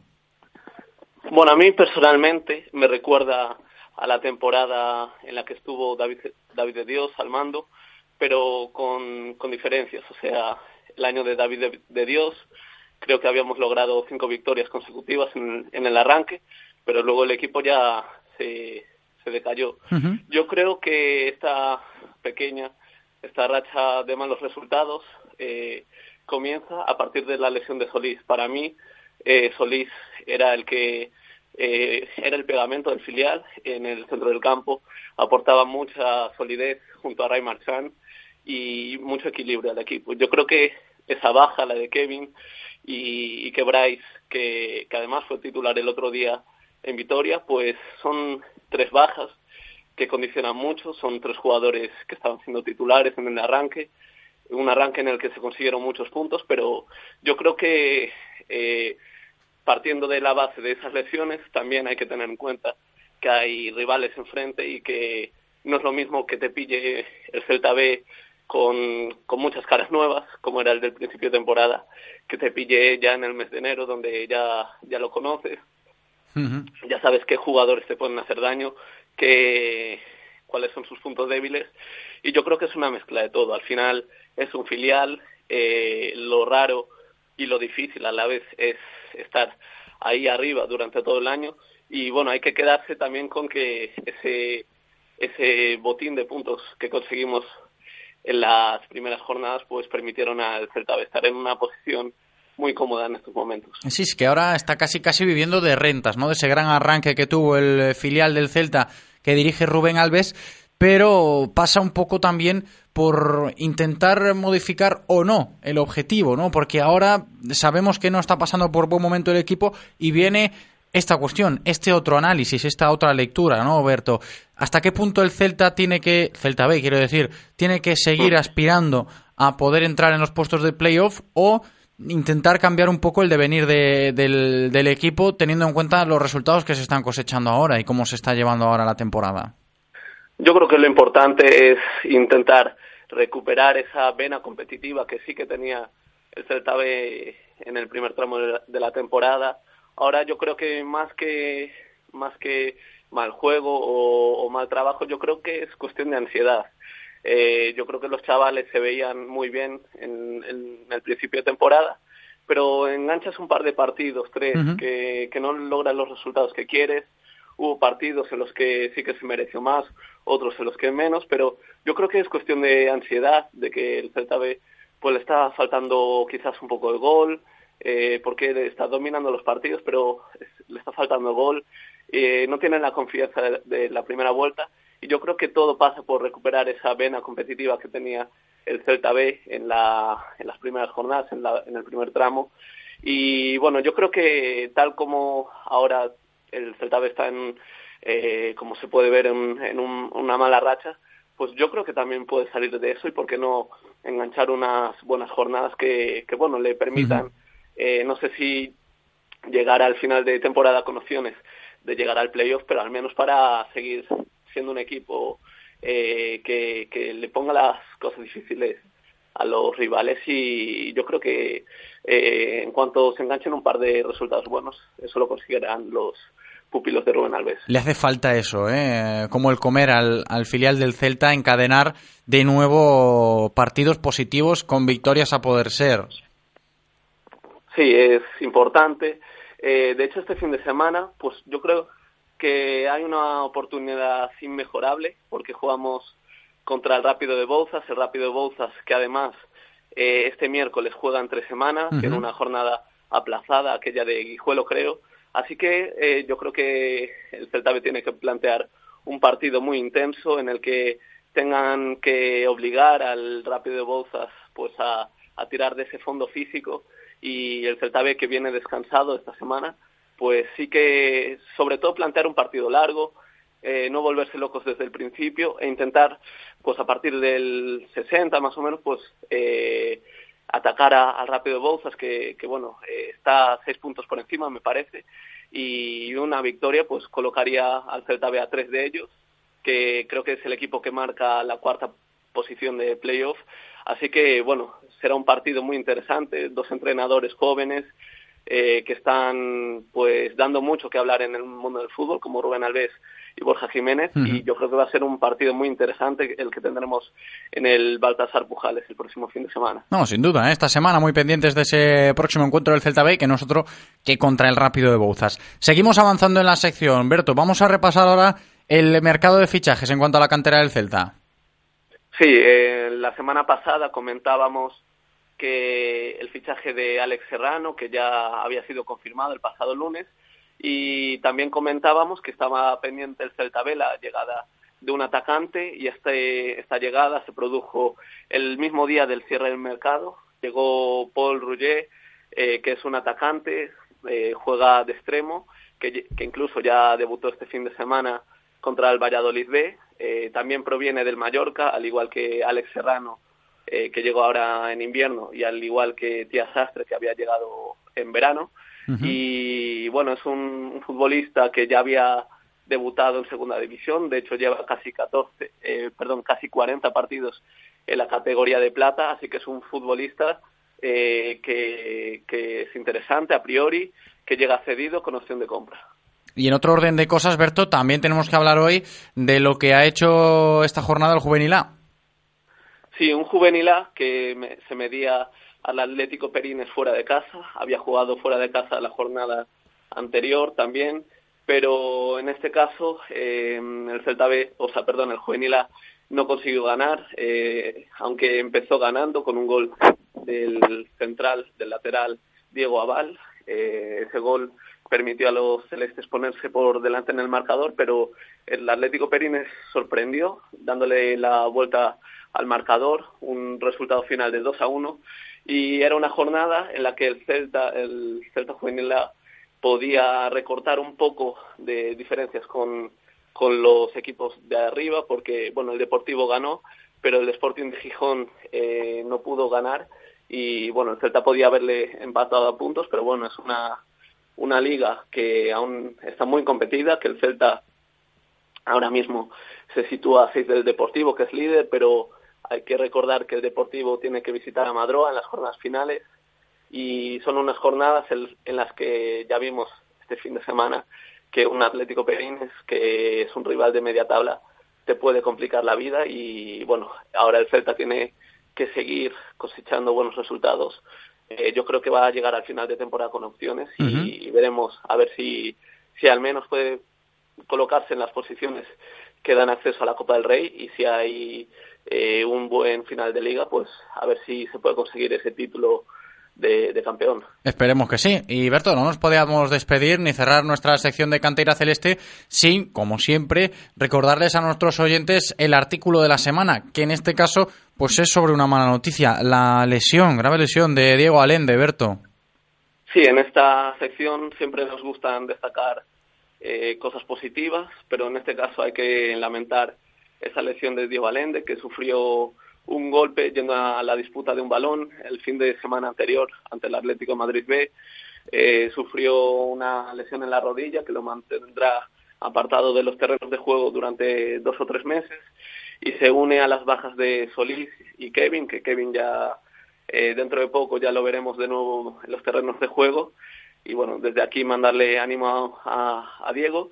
Y por último, antes de acabar, José, eh, comentar también que este fin de semana los, el Alevín B y el Benjamín B comenzaron la segunda fase de sus ligas. Eh, para los que no tengan mucho conocimiento de estas ligas de Alevines y Benjamines, pues en segunda eh, se juega una primera vuelta y en, y en base a los resultados que se cosechen en esa primera eh, vuelta, pues se re- reestructuran los grupos y el Celta fue encuadrado tanto en alevines como en benjamines en, un- en una liga contra rivales en teoría de nivel más parejo y comenzaron este fin de semana en el que el Alevín B se impuso por 0-11 al Areosa B en la Xunqueira y el Benjamín B se impuso en un partido más disputado ante el Chapelas, eh, ante el Chapela, perdón, venció por 5 a 4.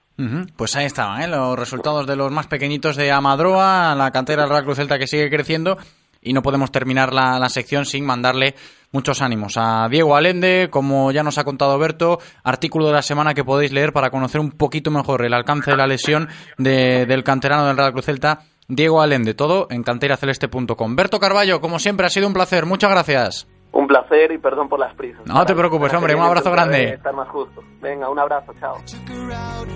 It was a Friday night, I woke alone to get the feeling right. We started making out, and she took off my pants, but then I turned on the TV, and that's about the time she walked away from me. Nobody likes you when you're 23, and I still more amused by TV shows. What the hell is ADD? My friends say I should act my age. What's my age again?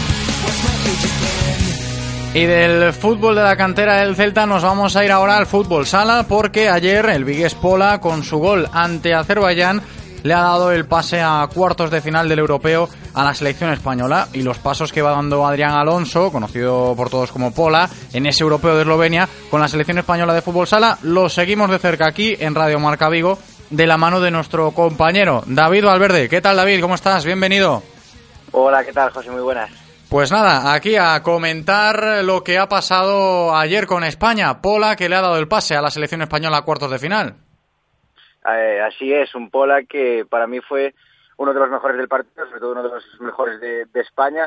igual el mejor del partido fue el portero de Azerbaiyán, porque mira que mira que paró el portero, pero sí que en tanto a España, Pola para mí fue uno de los mejores, además de marcar el gol, que es, es importante, y fue el único gol del partido, porque España ganó eh, 1 a 0, pues al final fue uno de los que más garra puso, de los que más fuerza puso, pero tampoco es que haya sido el resto de compañeros también ayudaron.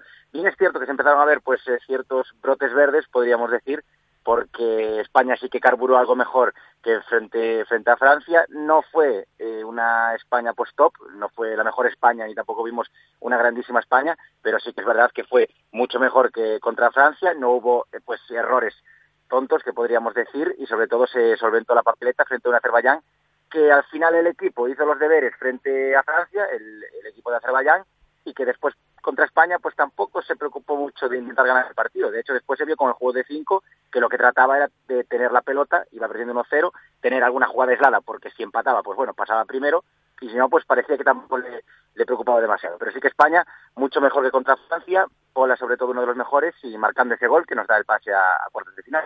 Enseguida hablamos de ese partido de cuartos de final que será mañana contra Ucrania, esa selección española de, fútbol sala, pero nos tenemos que fijar también mucho en la figura de Pola, ¿eh? que estamos aquí en Vigo siguiendo mucho el europeo porque allí está nuestro gran representante en el fútbol sala de nuestra ciudad de Vigo, Adrián Alonso Pola, que con ese gol que nos contabas, David, le ha dado el pase a la selección española y qué bueno es para el fútbol sala vigués que pues Pola siga siendo uno de los referentes de la selección española absoluta de, fútbol sala.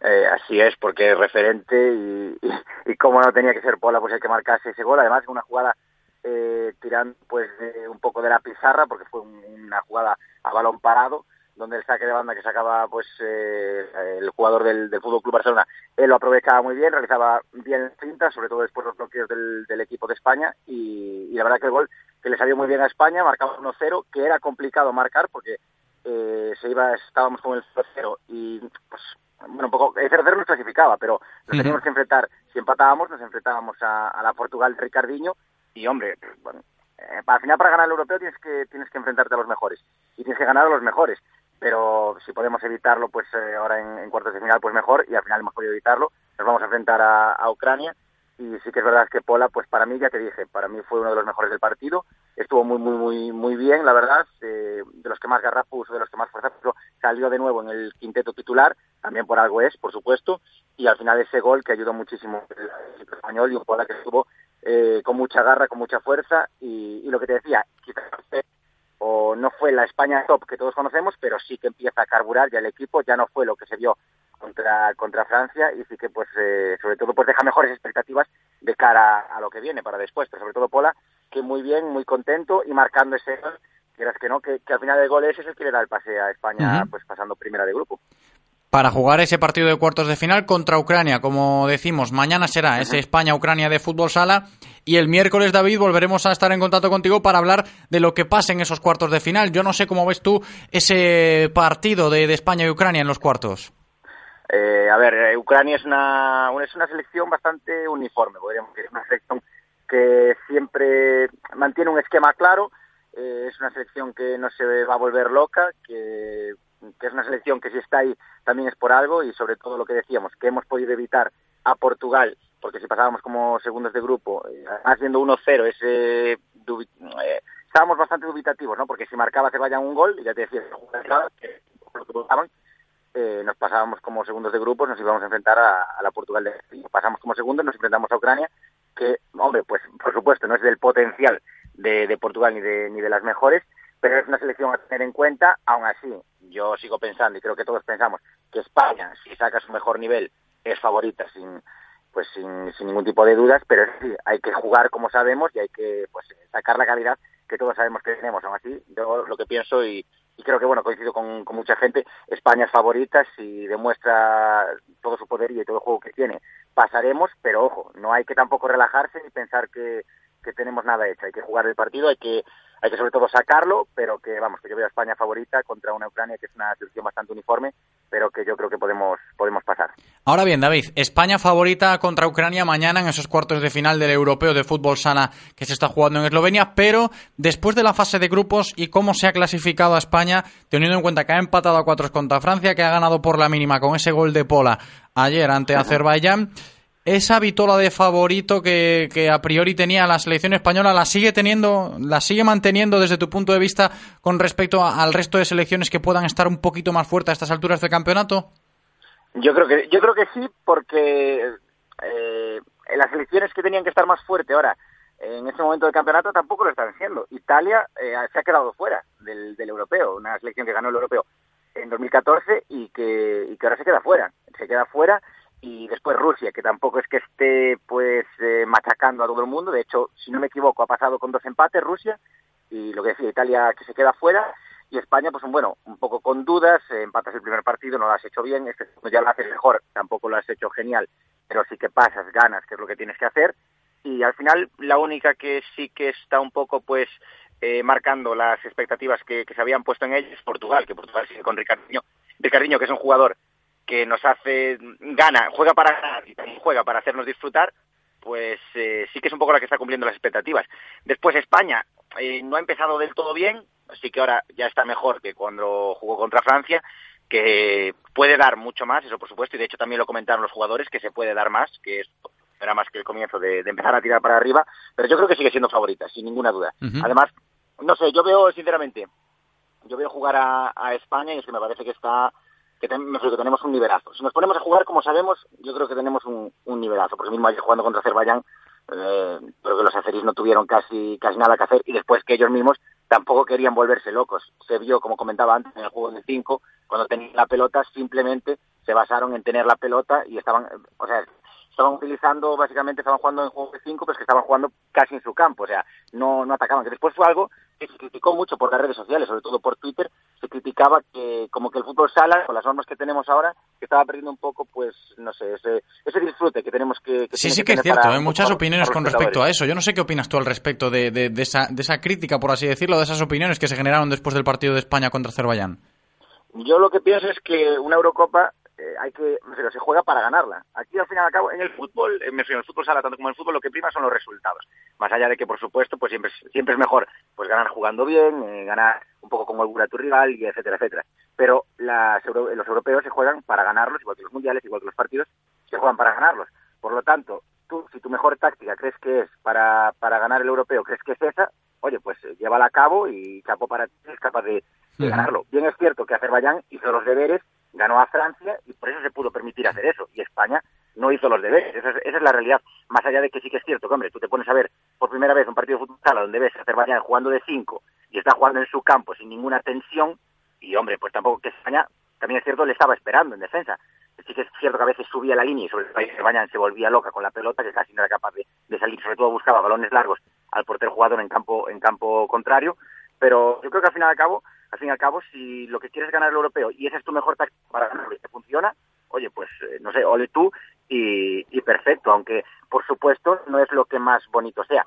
Y lo que te comentaba antes, el que sí creo que sí que juega para ganar y también al mismo tiempo lo hace para hacernos disfrutar es Ricardinho, porque Ricardinho se inventa cualquier jugada, pero es que es un, es un jugador que es diferencial en ese sentido. Pero más allá de eso, si tú, lo que te comentaba, si tú para ganar el europeo el europeo crees que tienes que jugar de cierta manera y te, sí. te sale bien y lo ganas, oye, chapó y, y ole tú. Son, son formas de jugar, son, son formas de jugar, no hay otra, no hay otra cosa. Pues esperemos ver eh, a una España jugando bien, gustándose, como bien has dicho tú, mañana en esos cuartos de final contra Ucrania y el miércoles aquí lo seguiremos, lo que haya hecho Pola y lo que haya hecho la, la selección española con David Valverde. Ha sido un placer, como siempre, un abrazo grande, David. Abrazo, chao. Consejos publicitarios y a la vuelta ya encaramos la recta final del eh, directo Marca Vigo de hoy. Radio Marca, el deporte que se vive. Radio Marca. Este es un mensaje para los autónomos de este país. Sabemos que vuestro esfuerzo puede mover montañas.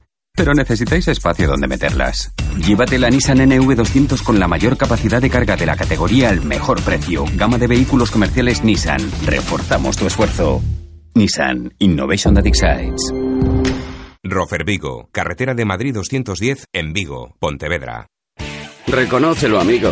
Eres de Codere Apuestas. ¿Cómo te pone un golazo por la escuadra, eh? Tu canción, el himno de tu equipo. La mejor apuesta, la que ganas a tus colegas. ¿A que sí? ¿A qué eres de Codere Apuestas? Ven a nuestros locales y vive todos los partidos, todos los deportes y todas las apuestas en Codere Apuestas. ¿Quién se apunta? Ven a nuestro espacio de apuestas Codere en Bingo Royal del Grupo Comar en Avenida García Barbón 3436. ¿Conduces o disfrutas conduciendo? En Autorosas no solo vendemos coches, vendemos experiencias para aquellas personas que viven la conducción como un placer y no como un simple desplazamiento. BMW, Mercedes, Audi, Porsche, Autorosas. En carretera de Madrid después del seminario. 35 años de pasión nos avalan. Sponsor oficial del Real Club Celta de Vigo. Autorosas. Disfruta conduciendo. Descarga ya la app de Radio Marca Vigo. Las últimas noticias del Celta, interacciones con los colaboradores, radio online, podcast del programa y mucho más. Para Android e iOS. Llévate la radio que hace afición a todas partes. Radio Marca. El deporte que se vive.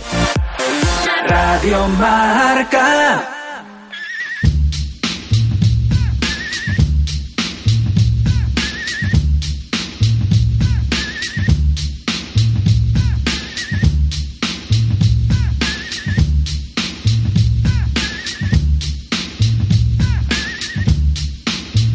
Directo Marca Vigo. José Ribeiro.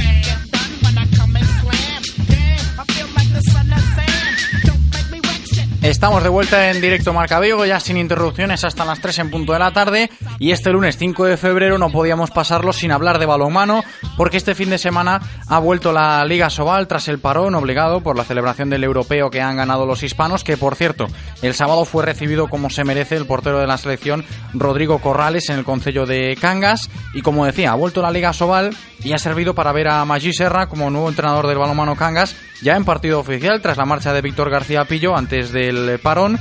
Pero el cambio de aires en el banquillo no ha servido todavía para encontrar el eh, camino de la victoria porque el conjunto de Morrazo cayó en la cancha de la de Marleón 31 a 22, partido complicado para el balonmano Cangas en ese regreso de la Liga Asobal ante uno de los cocos de la competición. Pero queremos conocer las sensaciones de Maggi Serra, entrenador del balonmano Cangas, tras su debut al frente del equipo en Liga Asobal. ¿Qué tal Maggi? ¿Cómo estás? Bienvenido. Hola, muy buena. Bueno, lo primero preguntarte, Maggi, sobre qué te ha parecido tu equipo compitiendo en la cancha de la de Marleón en este regreso de la Liga Sobal. Pues la verdad es que muy bien. Yo me quedo con la primera parte que hicimos, sobre todo los primeros 25 minutos. Estuvimos ahí de tú a tú contra de Mar de León, que sabemos que es uno eh, de los grandes y, y candidatos de estar en la segunda plaza de Asobal. Eh, a partir de aquí estuvimos eh, muy muy enganchados e incluso de un gol creo o empate en aquellos momentos. Y luego pues tuvimos algunos errores eh, en los últimos minutos de la primera parte que nos hicieron irnos al vestuario 15-11 y aquí pues bueno ya saliendo en la segunda parte y, y no acabar de, de finalizar bien pues hubo un par de goles suyos que rompieron el marcador y ya es difícil de engancharlos. Uh Maggi, está claro que la cancha de la de Mar pues es un es una plaza donde una derrota pues no puede ser no podría ser tan grave, ¿no? O, considerarla tan grave como, como perder en casa o en otro tipo de cancha, pero sí que es cierto que el balonmano Cangas ha cosechado una nueva derrota y eso sigue aumentando un poquito la losa que tiene el equipo. Tú lo notas, has llegado como nuevo entrenador, era tu primer partido en Liga Sobal al frente del conjunto de Morrazo, pero no sé si terminas eh, notando esa losa que tiene encima el, el, equipo, ¿no? Por intentar conseguir la permanencia. No, realmente no, no la notamos y creo que el equipo está muy centrado en esto. Eh, aparte que los resultados de los rivales fueron los esperados, o sea que estamos de igual, no ha cambiado nada. Uh -huh. Y ya hemos pasado nosotros uno de los grandes, que todos los equipos que jueguen contra la de Mar pues, pues van a tener dificultades, nosotros ya lo hemos pasado, la clasificación sigue igual y ahora sí que tenemos un partido en casa, pues bueno, que podemos ya eh, meterlo en rojo como si fuera una posible final Y bueno, eh, yo repito, eh, nosotros el partido del Ademar no nos ha afectado en nada y vamos a y estamos siguiendo trabajando muy bien para, para el siguiente que viene. Maggi, y ahora que ha vuelto la Liga Sobal este pasado fin de semana, como bien has dicho tú, de aquí a final de curso todo finales para el balomano Cangas. Sí, a ver, nosotros tenemos un calendario bueno, tienen que venir los de abajo en nuestro campo, o sea que poco a poco tenemos que ir trabajando y luego sacar los partidos que, que nos toca. Eh, ya dijimos también en su momento, si fallamos en uno de los que nos toca, lo tenemos que sacar en otro. Pero mientras no fallemos, de momento el Ademar no era uno de los equipos que teníamos marcados como que tenemos que puntuar sí o sí. Claro. O sea que en este equipo, eh, repito, estamos con muchas ganas, no se nota ninguna losa, aunque luego pues eh, puedas ver la clasificación y puede pasar eso, pero dentro del equipo se está trabajando muy bien, hay muy buena sintonía y realmente yo creo que las cosas van a salir dentro de nada. Esperemos que sí. Te tengo que preguntar también, Maggi, por el eh, nuevo fichaje del veterano portero que ha llegado al balomano Cangas, eh, Diego Moyano. No sé si bajo tu, tu petición o si consideración común del- de la directiva del equipo, un portero para pues para aportar un poquito más de veteranía ¿no? al equipo. Cuéntanos.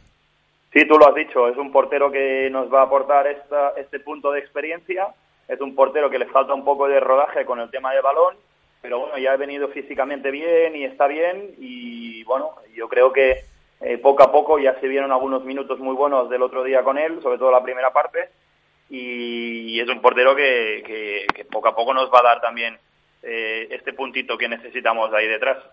Esperemos que, que así sea y se siga adaptando bien al equipo, esa nueva incorporación, el fichaje del veterano portero Diego Moyano. Maggi Serra, mucho ánimo y a ver si podemos sacar esto adelante cuanto antes. Estamos en contacto, un abrazo grande. Venga, un abrazo, gracias.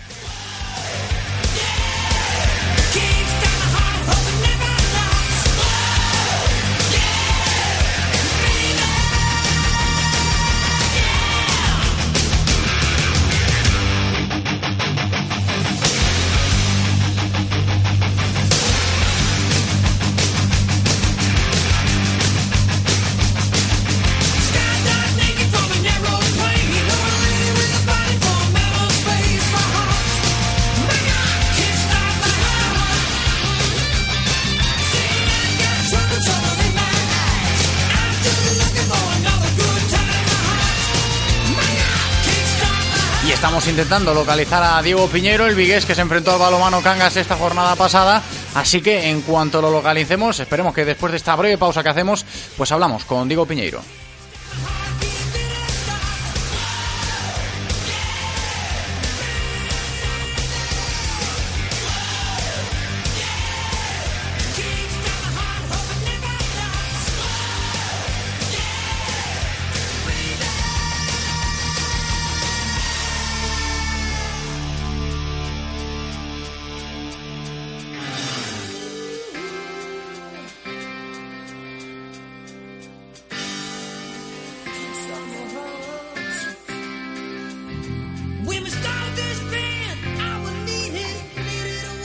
Pues nada, que no conseguimos localizar a Diego Piñeiro, una lástima, la verdad que, ha hecho muy buen partido, ¿eh? el Vigués Diego Piñeiro en, la de Mar León, que está cuajando también una muy buena temporada y que esperemos que desde aquí en Vigo pues también somos un poquito de, la de Mar, ¿no? Que, que allí también tenemos representación eh, viguesa en Liga Sobal, así que vamos a cambiar de tema para encarrilar ya la recta final del programa de hoy, de este directo Marca Vigo y del balonmano nos vamos a ir al eh, fútbol femenino, porque encarando esta recta final del programa con una invitada muy especial, y es que por primera vez hay en Vigo una mujer al frente de un equipo de fútbol en categoría nacional. Hablamos de Begoña Aldao, que es la protagonista de esta historia, después de que el pasado miércoles, por apenas eh, cuatro votos, se impusiese en las elecciones eh, celebradas en el Sardoma Club de Fútbol Así pues, Begoña Aldao se ha convertido en la máxima responsable de un club que tiene 17 equipos y mueve 260 fichas de futbolistas, de las cuales 70 son chicas, una cifra que convierte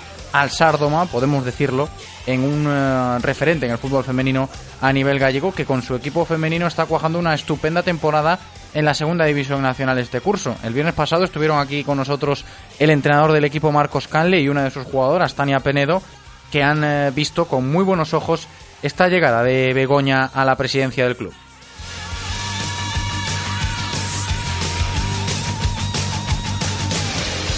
Yo creo que es una buena noticia para el Sardoma. Y es una buena noticia por dos motivos. Primero, porque entiendo que es una persona que ya conoce el club.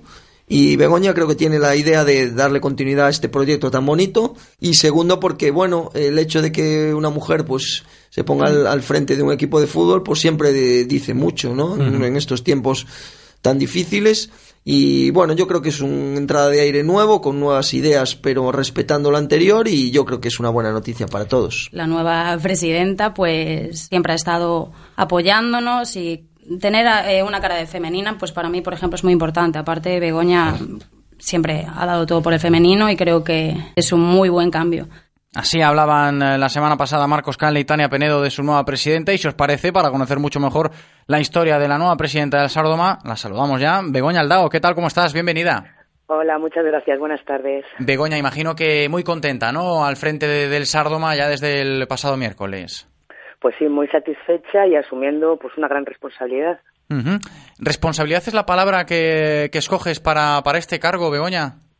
Sí, indudablemente es una responsabilidad. Al fin y al cabo no deja de ser un club que lleva 71 años de historia, como bien has dicho, con 17 equipos, uno en la máxima categoría nacional femenina y muchísimos niños. Y al fin y al cabo es una gran responsabilidad el que este proyecto tenga continuidad y nada más. Bueno, está claro que, el vestuario del equipo senior femenino de las chicas que están ahí, pues en la cuarta plaza de, la segunda división nacional, está muy satisfecha con, tu llegada. Yo no sé si has podido hablar con ellas. Antes escuchábamos a Tania, que la semana pasada estuvo aquí con nosotros y ha hablado muy bien de, tu llegada a la, a la presidencia. ¿Has podido hablar con, con las chicas? ¿Cómo te han recibido? ¿Cómo tienes, pues tú, esa sensación de, de acogida del vestuario del Sardoma? Pues tengo una sensación fantástica. Me han acogido muy bien y estoy segura que, que va que va a haber un feeling perfecto entre ellas y yo, no cabe duda, porque eh, yo sé el esfuerzo que ellas vienen realizando, eh, sobre todo el fútbol femenino, sabemos que lo tienen bastante difícil. Ellas se esfuerzan mucho y desde luego van a tener siempre mi apoyo, no cabe duda. No, está claro. Además están haciendo un trabajo muy muy bueno, ¿eh? Este este año, esta temporada está siendo muy satisfactoria con Marcos Canle de nuevo al frente del equipo. Begoña, ¿qué balance puedes hacer de lo que va de campaña? Pues un balance muy muy bueno tanto del cuerpo técnico como del equipo. Creo que están trabajando muy bien y en una buena dirección. Y bueno, esperemos, eh, ya hemos ganado la Copa Vigo, la Copa Galicia y esperemos hacer esta temporada una fantástica temporada y poder llegar al tercer puesto. Que ese es un poco el objetivo, ¿no? A nivel deportivo. Correcto. Estupendo. Y a nivel de club, Begoña, expectativas que, que tienes ahora con tu mandato desde tu llegada, el, el crecimiento del Sardoma, ¿hacia dónde va encaminado? Bueno, primero vamos a ver eh, lo importante eh, que hemos cogido mm, lo que es esta presidencia un poco a mitad de temporada, es terminar la temporada eh, de la mejor manera posible para que no le afecte a los equipos y ya mm, preparar de cara a la próxima temporada eh, lo que es afianzar lo que es la base, mm, apostar eh, por traer eh, jugadores y jugadoras. ¿eh? sobre todo femenino también, y, y seguir apostando por el deporte base, darle formación para seguir creciendo en cuanto a los equipos de arriba, tanto en el femenino como en el masculino. Estupendo, Begoña. Pues esperemos que siga creciendo mucho el Sardoma, contigo ya al frente por muchos años más de, de buen fútbol y de buenas actuaciones del Sardoma Club de Fútbol. Begoña Aldao, presidenta, ha sido un placer. Muchas gracias. Muchísimas gracias a todos vosotros. Gracias. ¿eh?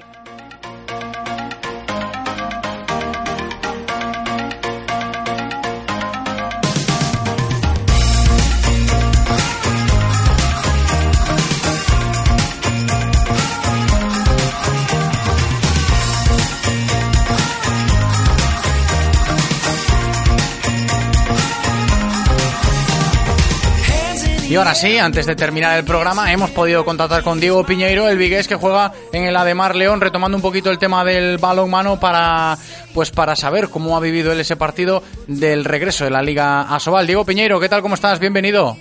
Muy buenas. Hola Diego, victoria contra el balonmano Cangas, antes nos lo contaba Maggi Serra, y vosotros que seguís ahí arriba, enganchados en la, en la clasificación. Sí, la verdad es que sabíamos que iba a ser un partido difícil, sobre todo por pues una comparación de tanto de Maggi como de algún jugador nuevo que igual nos podía sorprender, pero bueno, el inicio fue muy serio y, y la verdad desde, desde el principio pues no dimos pie al Cangas para que pudiera ponernos en peligro. Ujú. Diego, importante también que, que vuelva la, la competición como ha volvido, ¿no? Con victoria había ganas ya de, de- de volver a competir en Liga Sobal. Sí, la verdad es que sí, ¿no? Después de el, el gran parón que tienes después del europeo, pues siempre apetece competir, ¿no? Y, y qué mejor que empezar con una victoria en casa.